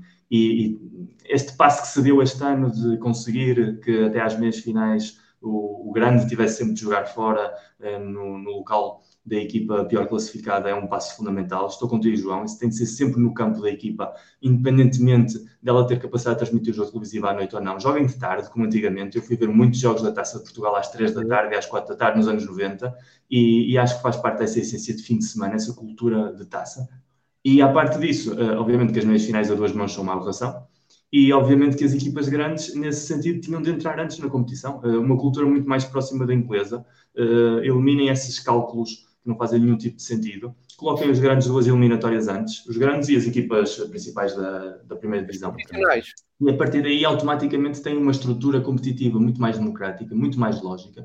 A superioridade que existe hoje em dia é muito grande e, portanto, não acredito que viesse mal ao mundo. E pode acontecer casos como aconteceu no Sporting este ano, mas neste modelo em que tens uma meia final a duas mãos, acabas por ter uma final Porto-Benfica, Porto que já não acontecia há algum tempo. Nos últimos anos tem sempre havido alguma equipa mais pequena a chegar à final e com um modelo ainda mais democrático, uh, finais como a do Estrela Amadora com o Farense, uh, que eu vi essa meia final, eu vi a meia final em Guimarães do, com o Vitória Estrela Amadora, o Vitória era super favorito e acabou por ser eliminado. Eu estava lá nesse, nesse dia no estádio, foi dos primeiros jogos que vi ao vivo. E acho que o passo para democratizar o futebol em Portugal, a taça tem de ser o exemplo, a Federação tem de apostar nisso, porque realmente, se vamos ser sinceros, a nível do adepto de dia de hoje, não, não falo de nós, mas falo do adepto comum, ganhar a taça é, é, quase um extra se a equipa não ganhar o campeonato. Uh, mas o foco está completamente no campeonato. Mudou muito a cultura desportiva. Um, ehm, é. Apanhámos o modelo Premier League e a partir daí já não saímos. Mas para clubes como o Vitória Guimarães, para o Sporting de Braga, como o Boa Vista, o Rio Ave, a Vitória de Setúbal, uh, clubes que têm uma história na taça e têm uma história fora portuguesa e, e pode estar no Jamor e de poder ganhar a competição, define gerações, define gerações de adeptos. Um adepto do Vitória de Guimarães que tenha estado na final de, de 2000 e, 2012, que ganhou o Benfica. Feito inacreditável esse, esse, esse, é um adepto que nunca se vai esquecer desse momento para a vida. Enquanto que um adepto do Porto, Benfica ou do Sporting vai ao Jamor com muito mais regularidade, provavelmente até mistura finais, porque acaba por ter uma presença muito mais frequente. E isso, afinal, tira um pouco desse romanticismo que ainda o futebol tem de ter, tem de ser capaz de gerar. E quando o Aves vai a uma final, quando o Chaves vai a uma final, isso é uma história que vão contar realmente durante gerações no sítio onde estão. E se nós em Portugal nos queixamos tanto que falta cultura de clube, se nós não deixamos depois os clubes viverem essas experiências, é óbvio que o adepto vai procurar sempre o grande, porque é o único que vai permitir ter essas experiências. Se nós já sabemos que há um, um engarrafamento da, da primeira divisão no topo, temos de gerar experiências alternativas para os clubes também serem felizes e também terem direito a desfrutar dessa felicidade. E a taça tem de ser sempre essa ferramenta, dar felicidade ao adepto português, seja de que cor for. Oh, João, deixa-me só dizer aqui uma coisa, só aqui no, no seguimento estávamos a dizer, e, e, faz falta também aqui às, às entidades que organizam, seja, eh, seja os clubes, sejam as entidades, seja as ligas, seja os operadores, que às vezes eu sou um bocadinho mais os adeptos, sabes? Eh, aqui há, há uma ideia em Portugal que os adeptos parece que são uns grunhos que vão ao futebol. Os adeptos, aqueles, nomeadamente aqueles que vão ao futebol, porque os adeptos que vão ao futebol parece que há aqui uma ideia, agora está cada vez a mudar um bocadinho mais, mas parece que há, ainda há aquela ideia que são uns grunhos que vão ao futebol e que não conhecem, que não sabem, e tu tens aqui bons exemplos que só estão lá para pagar. E... Também mudou o perfil do adepto que vai ao futebol. Não só mudou a ideia, mudou também o perfil. Mas, algum, é mas é, isso que, é esse é o ponto, estás a ver? É que o adepto que vai ao futebol hoje em dia mudou muito, e, e tu sabes isso, eu sei, e o João sabe, porque vamos aos estádios e sabemos quem são os amigos com quem vamos e o que é que eles sabem de futebol e o que é que eles falam e fazia falta também que as entidades responsáveis também ouvissem um bocadinho mais os adeptos. E dou o exemplo ainda esta semana, que toda a gente criticou logo nos primeiros minutos aquela questão da Sport TV, por exemplo, com a musiquinha, mas foi preciso vir um jogador, que ainda bem, que acabou por fazer um forcing, mas, mas andaram adeptos daqueles que pagam Sport TVs, que pagam idas aos estádios, que, que, que, são eles o sustento do futebol nacional, porque futebol sem adeptos não gera nunca os contratos publicitários e os contratos necessários para os operadores pagarem os milhões que são necessários para, para, para ter essas transmissões, eh, fazia falta um bocadinho, ouvirem um bocadinho mais os adeptos e perceberem Pá, porque, quer dizer, tu quando vais a um jogo de futebol, como eu, como tu e como o João, pá, são horas, são experiências que se passam ali, horas e horas em torno deste produto e quase que nos torna também um pouco especialistas de uma, numa determinada ótica e que faz sentido ouvir essas pessoas e saber o que é que elas acham, o que é que elas pensam do fenómeno do futebol e do que é que pode ser alterado. Um, e eu dou-te outro exemplo, que é os horários. Há anos que os adeptos andam-se a queixar da forma como os horários são constituídos em Portugal. Inclusive, as regras são deturpadas e não são cumpridas pela própria Liga, que é uma coisa que parece uma dificuldade. Veja-se lá, que toda a gente sabe o calendário internacional, sabes perfeitamente quando é que podes fazer o campeonato. Dou o exemplo, por exemplo, do campeonato americano que fez logo os horários para três anos seguidos, ou o alemão que ainda o ano passado fez logo o campeonato todo, ou o inglês que faz para a primeira volta e depois logo a seguir faz para a segunda.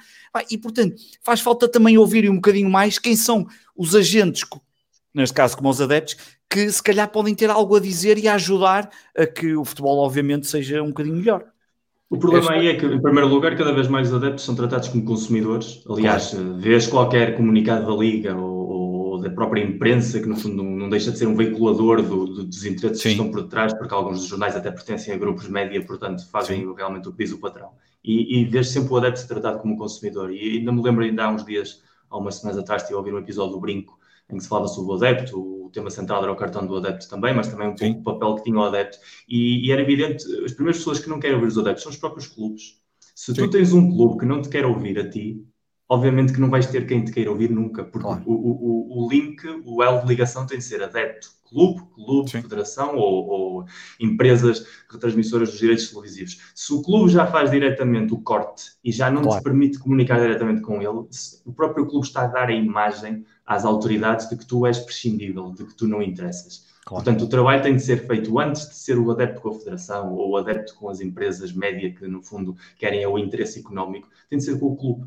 E o problema que temos é que temos uma cultura de clube em Portugal uh, autoritária, uh, surda, Sim. que não quer saber o que é que o adepto quer dizer, que não quer ser questionado em nenhuma decisão em que simplesmente quer um seguidismo e um apoio uh, indiscutível e, portanto, ajuda também a fomentar a polémica, porque enquanto mais polémica haja, enquanto mais comentadores que são claro. uh, enviados pelos próprios clubes estejam a criar ruído, menos tempo tem o adepto de fazer perguntas importantes para ele próprio e menos o clube tem de responder precisamente claro. sobre essas perguntas. Quanto mais ruído haja, aqui não passou nada, estamos todos muito bem. O importante é que tu sintas a camisola, que defendas o teu clube contra os teus inimigos. Não rivais, cuidado, inimigos, porque em Portugal não há rivais, aparentemente, quando a cultura desportiva é a cultura da rivalidade. Sim.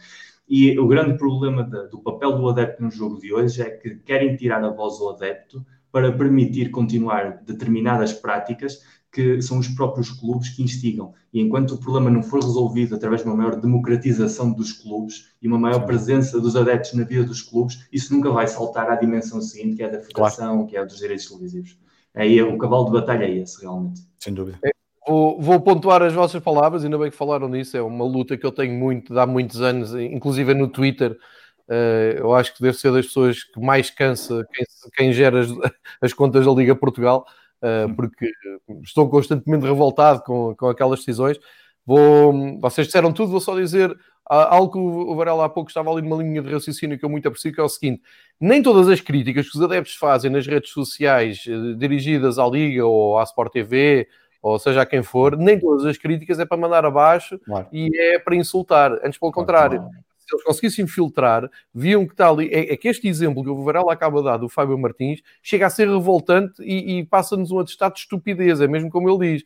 Porque eu apago a Sport TV, o Varela paga a Sport TV, tu estás em Espanha, não contas, mas... Não, mas sofre muitíssimo com os horários, porque imagina, se vocês já sofrem com os horários, eu tenho uma hora a mais, eu já acabei de ver jogos uma da manhã. Yeah, claro. Mas, para, eu, mas pagando tenho o direito de me manifestar. Óbvio, óbvio. Eu ouvi aqueles minutos finais com som, Epá, e fui logo ao Twitter assim, mas o que é isto? Isto é o quê? E apareceu alguém a explicar, até explicou bem, a dizer que era uma iniciativa da Sport TV e também da Liga. Uh, epá, pronto, tentaram melhorar. Aquilo foi realmente um tiro ao lado. Eu não tenho nada contra. A gente tem que... Claro. O cara da TSF. E tal. Epá, Sim. foi completamente ao lado.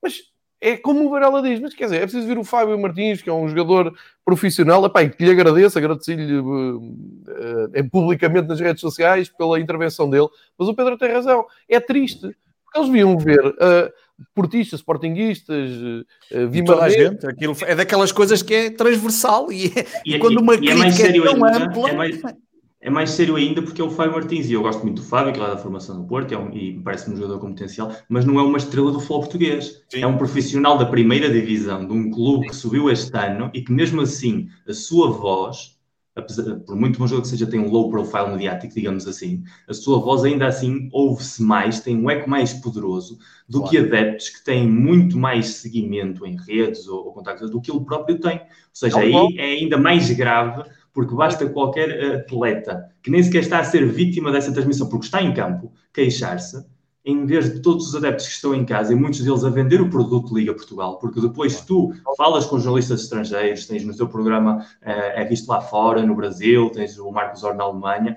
tu estás a vender o produto, não estás a receber por isso, mas acabas de estar a vender o futebol português lá fora. E a é tua verdade. palavra acaba por não valer absolutamente nada em comparação com um atleta profissional, seja bom, seja mau, bastante estar na primeira divisão, e isso é muito triste. Isso mesmo, Miguel, é mesmo esse o meu ponto, é uh, o desprezo total pelo adepto. Pá, e ficava-lhes bem fazer uma nota, percebes? A nível de comunicação, eu estou muito ligado à comunicação de redes sociais, ficava-lhes bem chegar às redes sociais e dizer assim, é pá, foi um tiro ao lado, os adeptos têm sempre razão, sim senhor, acabámos com o... Não, aquilo apareceu e desapareceu, Uh, e foi notícia depois no jornal, a malta a dizer, ah, o Fábio Martins queixou-se e trouxe. Epá, tudo errado. Voltando ainda à taça, só para dizer que eu ilustrei aqui esta conversa com o livro que falei há pouco, que é o Rumo ao Jamor, a verdadeira festa do futebol, é do Filipe da Vileza, é um amigo meu, escreve muito bem. Uh, aconselho a toda a gente que não leu o livro uh, a lerem, porque está ali muito. Eu, eu, eu, tive o prazer de ir com ele ver um destes jogos que ele basicamente foi da primeira à última jornada da taça, uh, aleatoriamente escolhendo jogos e escolhendo uma equipa para ir seguir. Quando essa equipa calha, uh, caía, ia com a equipa que eliminava. Fui a Pinamanique ver um jogo com penso que o Praense, Casa Pia Praense, enfim, está ali a essência, queria dizer isso a taça. Queria também deixar claro que faço imensos elogios à postura da Federação Portuguesa de Futebol, que o trabalho tem feito na taça, inclusive de apoiar, apoiar e motivar equipas pequenas, como dos distritais.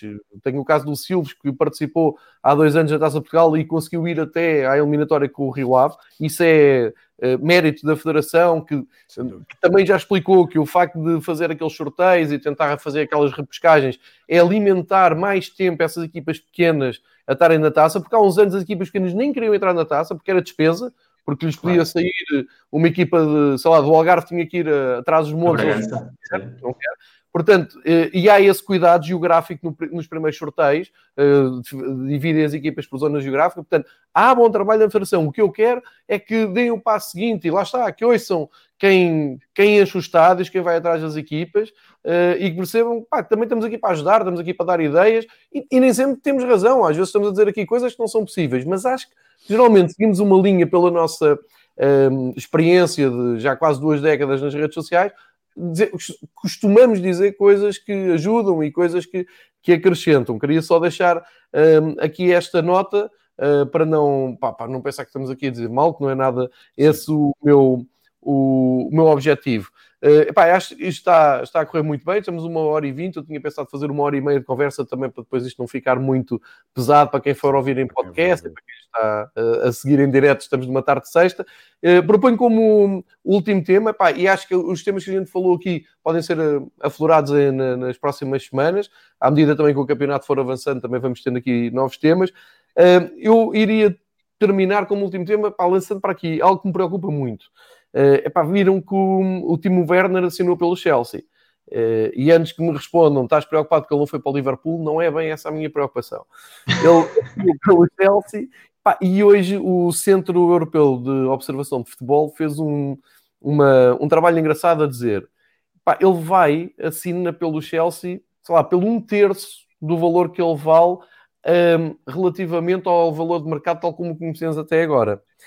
E o que, Basicamente é que... foi pela cláusula. Ele foi pago, o Chelsea pagou a cláusula. Exatamente. Ora bem, a, a questão que eu levanto ao Pedro e ao Miguel, um, e, e, há pouco ambos falaram exatamente que pode ser, e deve ser, é obrigatório ser, uma saída para os vossos clubes, vender algumas perlas, e eu penso que os dirigentes estão à frente do Porto Sporting e pensam assim, eu quero vender isto, e do Benfica, quero vender isto o mais caro possível, Uh, epá, se o Timo Werner vale 50 milhões, não é? foi, foi o valor que, que se falou, como é que o Ruben Dias vai valer 90 ou 50, ou seja o que for?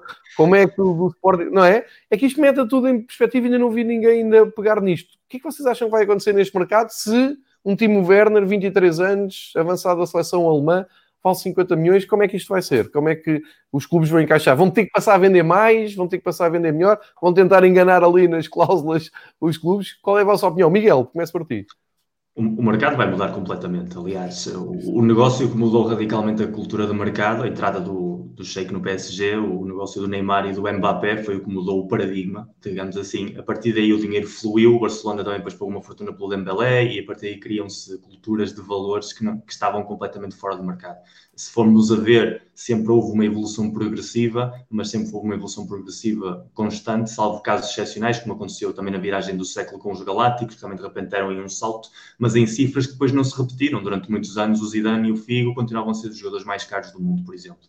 Uh, negócios como o de João Félix no ano passado não vão existir nos próximos tempos, por muito bom que seja o jogador, porque, por e simplesmente, o que isto veio a acontecer ao, ao mundo do futebol. E estamos a falar de um cenário que nem sequer desapareceu. Ninguém sabe como é que vai ser o próximo ano ninguém sabe quais são os próximos dois ou três anos sequer. Portanto, nenhum gestor de nenhum clube vai fazer um investimento sem saber se vai ter retorno, ou pelo menos se vai ter uma perda noutras áreas onde os ingressos eram fundamentais.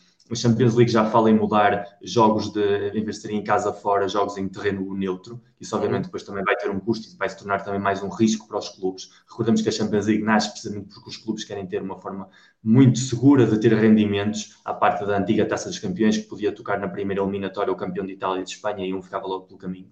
Portanto, acho que os valores vão baixar muitíssimo de todos. Portanto, se o Benfica, se o Sporting e o Porto só podem vender o seu melhor jogador por 50 milhões, obviamente, quando forem comprar uma jovem promessa sul-americana, ela também já só vai, custar, só vai custar 10, já não vai custar 25. Vai haver aí um ajuste do mercado a nível global. Obviamente, quem é que vai ter, quem vai ter mais possibilidades? Quem tiver melhor formação, e aí eu acho que é fundamental o trabalho do futebol português de se voltar a afirmar que estamos, que estamos em queda livre competitiva absoluta, e, e, a nível europeu este ano tem sido um exemplo perfeito, mas já é uma tendência nos últimos anos. Mas temos uma formação excelente, tanto no caso do Benfica como do Porto, como do Sporting, há muitíssimo talento. Portanto, acho que é a oportunidade de ouro dos clubes realmente se fazerem valer disso, e ao mesmo tempo eh, reativar mercados paralelos e isso o Porto trabalhou muito bem no início da década no mercado sul-americano, depois o Benfica deu um salto muito qualitativo, o Sporting sempre teve esse problema com o scouting que o Pedro falou, mas com uma boa estrutura esportiva é capaz de chegar lá. Saber ser outra vez a ponte. Nós chegámos a uma etapa em que os clubes grandes prescindiram da ponte. Por exemplo, o Real Madrid não tinha problemas em pagar 45 milhões por um Vinícius, um Rodrigo ou um Reinier, que eram os típicos jogadores que iam para o Benfica, para o Porto, para o Shakhtar Donetsk, para esse tipo de perfil de clubes. Dois ou três anos, e era quando depois os grandes iam lá. Agora, um Real Madrid um Liverpool, um Manchester United, já não vão ter a mesma facilidade financeira de pagar esse dinheiro por uma aposta que é cega completamente. Portanto, isso vai voltar a dar a clubes do nosso perfil, de ligas como a holandesa, como a turca, como a ucraniana, o poder de voltar a pegar nesse, nesses jogadores, nesses perfis de jogadores, voltar a consegui-los a um preço mais acessível e trabalhá-los. E isso pode jogar muito em nosso favor. O que é que joga em contra do futebol português nisso? Jorge Mendes. Ou seja, a, a realidade é essa, a presença de Jorge Mendes no, no mercado português, na forma como orienta os negócios, como é uma omnipresença e como é alguém muitíssimo bom no seu trabalho, mas que quer o máximo de rendimento com o menor custo possível para ele, condiciona também muitíssimo a política dos três grandes. E, e é dos três aí, não é? é impossível fugir já claro. à, à, presença que ele tem. E, portanto, isso acaba sempre por fazer com que haja negócios que se calhar não são tão beneficiosos para o clube a longo prazo, mas sim a curto prazo, que os clubes acabem por entrar nessa dinâmica e percam oportunidades importantes. E aí é muito curioso ver que rumo é que vai querer tomar o futebol português. Voltar a querer ser competitivo e entrar nessa dinâmica, ou seguir no que tem acontecido nos últimos anos e vender os Bernardos, os, uh, os Guedes, os Rubem Neves, André Silvas, os Camacho, os jogadores uh, do perfil, uh, o Camacho não, o Rafael Leão, por exemplo, os jogadores do Sporting, que também aí entrou essa dinâmica do, de Alcochete, por causa do Patrício e do William, mas jogadores que saem com valor de mercado se calhar inferior do que se podiam sacar, porque o negócio vem englobado num paquete, que é o paquete do agente, do super agente neste caso. Excelente, excelente, Miguel. Abriste aí boas, boas estradas para, para reflexão. Um, Pedro, fecha isto com, com a tua opinião. Sim. Se o Timo Werner vale 50, como é que o Eduardo Quaresma vai valer 40? Não vai, e, e, aliás a cláusula de rescisão foi de 45, eh, e não é à toa que tem sido já uma discussão muito forte aqui nos adeptos do Sporting, que não entendem como é que se colocou uma, uma cláusula tão baixa, não é? Porque a verdade é que um, pronto, isso depois levanta outras questões, também é, se calhar foi a forma de se poder negociar agora com ele, mas a questão, eh, o Miguel acabou por dizer uma coisa absolutamente fundamental, ele falou há dois, três anos, eu acho que nós, eh, e depois aqui voltamos sempre àquilo que eu disse no início, nós estamos um bocadinho diferentes, se calhar, do Porto e Benfica, mesmo que o Porto esteja financeiramente com mais dificuldades, o Sporting não vive nada, nós, nós, nós, nós, nós entramos em layoff, portanto, nós não tivemos a capacidade de manter os funcionários... Uh, num regime normal, eh, porque, estamos, porque temos dificuldades, nós não pagamos ao Braga logo imediatamente quando deveríamos ter pago, contratamos cinco dias antes, assinamos um contrato em que dizemos que vamos pagar passado cinco dias e não pagamos, portanto nós temos mesmo dificuldades e portanto ninguém sabe o que é que vai acontecer nos próximos tempos, e isto é para os clubes como para as próprias empresas, as empresas hoje em dia estão a olhar para o terceiro e quarto trimestre e têm dificuldade em perceber, porque só aí é que vamos entender a verdadeira Hum, razão desta crise da pandemia e o que é que ela afetou em termos económicos. E, portanto, os clubes um, vão ter que claramente virar-se para a formação. Acho que não, que, que, que não, que, não acho que não há, não há, outra, não há outra forma de, de combater isto. O Miguel também disse, e bem, os valores vão baixar, também podemos comprar mais barato, digamos assim, vendemos mais barato, mas também compraremos mais barato. Agora, a mim preocupar-me sempre, do ponto de vista mais do Sporting, a dificuldade de scouting. Nós temos tido uma dificuldade enorme em explorar determinados mercados. O Miguel falou aí, no explore... repare, Porto e Benfica há anos que a explorar o mercado sul-americano e nós, lá de vez em quando, lá sacamos uma coisa qualquer. Mesmo no, nos nossos jogadores que nós fomos tendo, acabamos por ter alguma sorte, como por exemplo o Caslimani, que é uma coisa que nunca mais, se calhar, vai acontecer no Sporting, comprado por 300 mil euros, vendido por 30 milhões, é uma coisa que, não, que eu nem sei se alguma vez irá acontecer nos próximos tempos. E, portanto, nós vamos ter que ir claramente pela formação, vamos ter que ter alguns cuidados e, e portanto, um, tudo aquilo que são os custos supérfluos vamos ter que os apertar ao máximo para que na, no problema de contratar mal, que não funcione, a situação não, financeira não, não, não, se torne, não, não se torne um problema, ainda mais. Um, e portanto, acho que, acho que está à vista de todos. O mercado mudou não, não há volta a dar, os valores mudaram e nós vamos ter que nos adaptar a essa nova realidade. E o Miguel disse uma coisa muito bem, que para o lado sportinguista funciona sempre com alguma dificuldade, que tem a ver com Jorge Mendes, porque nós vimos de uma direção anterior que não havia negócios quase possíveis com Jorge Mendes, salvo raras exceções, para uma direção que está neste momento completamente dependente daquilo que Jorge Mendes nos pode trazer, não é à toa que está o Viana no Sporting, um, é só juntar as peças, e portanto passamos a estar dependentes de desses negócios, o Miguel falou também de Alcochete, é óbvio que todos os negócios que foram feitos teve a intervenção do, do, do Jorge Mendes e de um conjunto de situações que foram aparecendo, e portanto nós vamos estar aqui muito dependentes dessas relações com determinados agentes que bem que querem ganhar sua, ter o seu maior benefício com o mínimo custo possível. E nós vamos ter que andar aqui a tentar perceber onde é que nós podemos ir buscar eh, jogadores interessantes para as lacunas que são muitas no nosso plantel. Um, isto mudou e não, e não há volta a dar-lhe e vamos, e, vamos, e vamos ter que, que, que perceber que dificilmente nos próximos dois, três anos, salvo se haja aqui alguma alteração de fundo, e nós ainda nem chegamos a setembro, onde nem sabemos se vai haver uma segunda vaga da doença, como é que isto vai acontecer, se vamos ter outra vez problemas, se vamos voltar a estar em casa, e portanto, todas as decisões, aquilo que era o médio e longo prazo de dois, três anos, neste momento é, pá, nós nem sabemos se o mercado vai funcionar nos mesmos moldes que conhecíamos até agora, portanto, tudo isto vai sendo trabalhado quase uh, em real time, não é? Tu tens agora o mercado vai funcionar assim e tu adaptas-te para aquilo. Depois a seguir vem o de inverno. Como é que vai ser o de inverno? Vai ser nas mesmas condições? Vai voltar a funcionar tal e qual? Não sabemos. E portanto vamos ter aqui algumas dificuldades e, e claro, quem tem mais dificuldades financeiras Uh, uh, terá sempre mais problemas, como é óbvio, vai sofrer muito mais. Não há muito mais a acrescentar aquilo que o Biel disse. Certo, foi, como, mas como foi o primeiro sinal que o mercado deu, não é? Foi esta contratação. Sim, exatamente, sem dúvida, e é um sinal forte. Perdão, e é um sinal forte. E é um sinal forte. ideia de que se calhar vamos baixar bastante o teto. Uh, epá, uma hora e meia de, de, conversa, dá meia hora a cada um, mais coisa, menos coisa, não dei aqui a medir o tempo. Uh, acho que correu muito bem. Muito bem. Para a despedida, uh, epá, se quiserem falar de alguma coisa que não foi falada e que tinham pensado falar, estejam à vontade. Uh, da, da, minha parte já, já me vou despedindo, já vou agradecendo.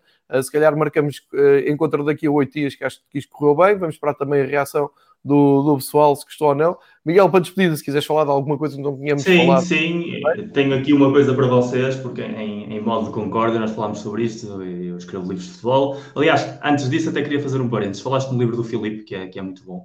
Tem uma edição inglesa. Uh, que um livro ah, é verdade, tá tem uma edição lá fora é, é, raríssimo. Eu, por exemplo, o Noites Europeias tem uma edição em Espanha, tem uma edição no Brasil e, e, pode ter uma edição na Argentina mais tarde ou mais cedo. Ou seja, em Portugal que um autor eh, consiga escrever um livro e vendê-lo lá fora é extremamente complicado. no entanto, eu não vi na imprensa portuguesa ou em webs ou em espaços referências a isso e é esse contraste com a cultura de outros países. Por exemplo, eu vivo em Espanha, que é um país que, que gosta muito de si próprio, digamos assim. Se um livro espanhol sai lá fora, eh, é obviamente eco imediatamente de, na imprensa ou na área especializada. O mesmo passa com a Itália, passa com a Inglaterra. E nós continuamos a ter essa cultura pequenina de não valorizar aquilo do bom que temos. Eu vivi isso durante muitos anos, o Noite já tem sete anos e já, já andou aí a correr meio mundo, mas o Filipe, que fez um livro excelente, conseguiu colocá-lo no, no, mercado inglês, que é o, o, mercado mais competitivo do mundo, e é preciso aplaudi-lo muitíssimo por isso e, e, fazer eco sempre que um projeto português consegue saltar a, a pequena fronteira que temos, porque é sinal de, de, que vale muito, porque lá fora só sobrevivem mesmo os melhores. Depois, como sou escritor, quis trazer um livro para cada um de vocês, uma recomendação associada aos vossos clubes, de uma maneira direta e indireta, simpática. E este livro eu acho que já tem uma versão em Portugal, que é o The Greatest Comeback, que é a biografia do Bela Gutmann. Eu acho que já saiu a edição portuguesa. Eu apanhei a edição original uh, em Mostra cá, é, é um livro fabuloso. Ah, sim, sim. Tens mais para aqui. Sim, tenho ali, tenho, tenho aqui atrás. Aí, não é? Pronto. Sim, é um livro fabuloso. Quem, quem, já o pôde ler, o Bela Gutmann é uma das personagens mais importantes da história do futebol. Uh, campeão no Porto, depois foi para o Benfica, fez o Benfica campeão europeu. Apesar de o Benfica já tinha uma base para a autoglória, foi ele realmente que deu, deu o salto. Mas toda a história dele na, durante uh, os anos 20, como jogador de uma equipa que só tinha jogadores eh, judeus, o ACOA de Viena, depois um homem que perdeu todo o dinheiro que tinha no crash de 1929 porque tinha de jogar para os Estados Unidos que foi treinador do Milão e foi despedido como primeiro na Série A porque tinha problemas com a direção e com os jogadores. Eh, esteve no Brasil no início da, do 4-2-4, que foi a grande metamorfose tática, ou seja, uma vida fabulosa e é um livro excelente. E aqui para o nosso amigo Pedro, eh, recordando a, o grande êxito europeu do, do Sporting Clube Portugal, a vitória da Taça das Taças, tem aqui este livro que é o Tournament Frozen. É, é a única taça europeia que conta, é a única taça europeia que conta, Este livro, este livro, é fabuloso. Esse livro é fabuloso. É fabuloso, tenho muitas saudades dessa competição. Acho que um, a UEFA devia, em vez de pensar na Conference Europe Nights, não sei o quê, podia pensar numa coisa dessas. E por outro lado, acho muito bem que a UEFA tenha acabado com isso, porque só um clube português é que ganhou. É, é a única taça que interessa. Nem sei para que é que falamos das outras. Aliás, proponho nunca mais se falar da Liga dos Campeões, pelo menos até se pode ir lá. Olha, eu vou, vou apanhar este vou apanhar as queixas Miguel, mas já, me tinha, já, já tinha começado as despedidas. Agradecer, excelente. E eu, eu, vou só mostrar um livro que tenho aqui à mão, porque acabei do, de, de o mostrar na BTV no, no programa Semana do Melhor, que estive a gravar antes de vir fazer este. Epá, e chegou-me esta semana, é comprado na, no site da Panenka, está uhum. escrito em espanhol, em castelhano. rivalidades crónicas, lê-se muito bem, Epá, e é espetacular porque fala exatamente disto que estamos aqui a falar, que são derbys, uh, são rivalidades, neste caso é das cidades, começa com o derby de Sheffield, passa por Glasgow, não tem nada do futebol português, mas eh, tudo o que está aqui está muito bem escrito. Tem um prefácio do Simon Cooper uh, muito engraçado, com uma experiência que ele teve também em Glasgow a ver o Old Firm. E aproveitando um gancho, não tinha pensado nisso, mas pronto, procurem o Rivalidades Crónicas no site da Panenka, que é, que é muito bom, e passa a bola ao Pedro para as despedidas do Pedro.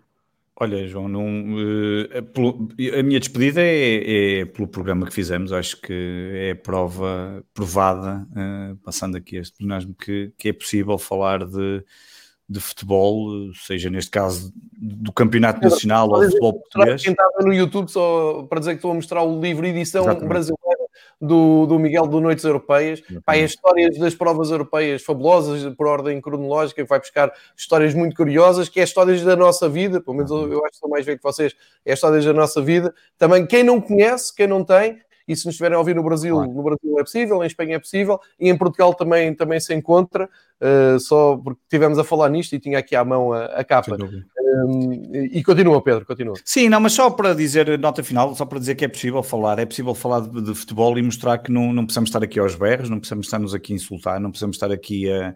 É uma sessão um... que acontece a seguir a gente acabar isto. Sim, é que... não, as pessoas é que não sabem, quando desligamos as câmaras, apesar de estarmos todos longe, mas nós vamos claro. marcar aí um spot e vamos todos nos encontrar e vamos andar todos à batatada. Não, mas um... a ideia é mesmo esta, é conseguir. Mas é, é, esse, esse para mim é o ponto mais importante, até porque quando eu faço este tipo de programas, tem, para mim tem sempre duas vantagens. É o prazer de o fazer e esperar que quem nos ouve e quem nos vê que goste e que, e que sinta utilidade e que, e que, tire prazer também como, como nós tiramos ao, ao fazê-lo, mas também, também pelo facto de se aprender muito, porque para mim, é. aliás, é, das coisas que eu mais gosto é estar a falar com outras pessoas e as pessoas também nos trazerem este conhecimento e trazerem-nos uma visão, porque porque, porque é só assim é que é possível um, todos juntos.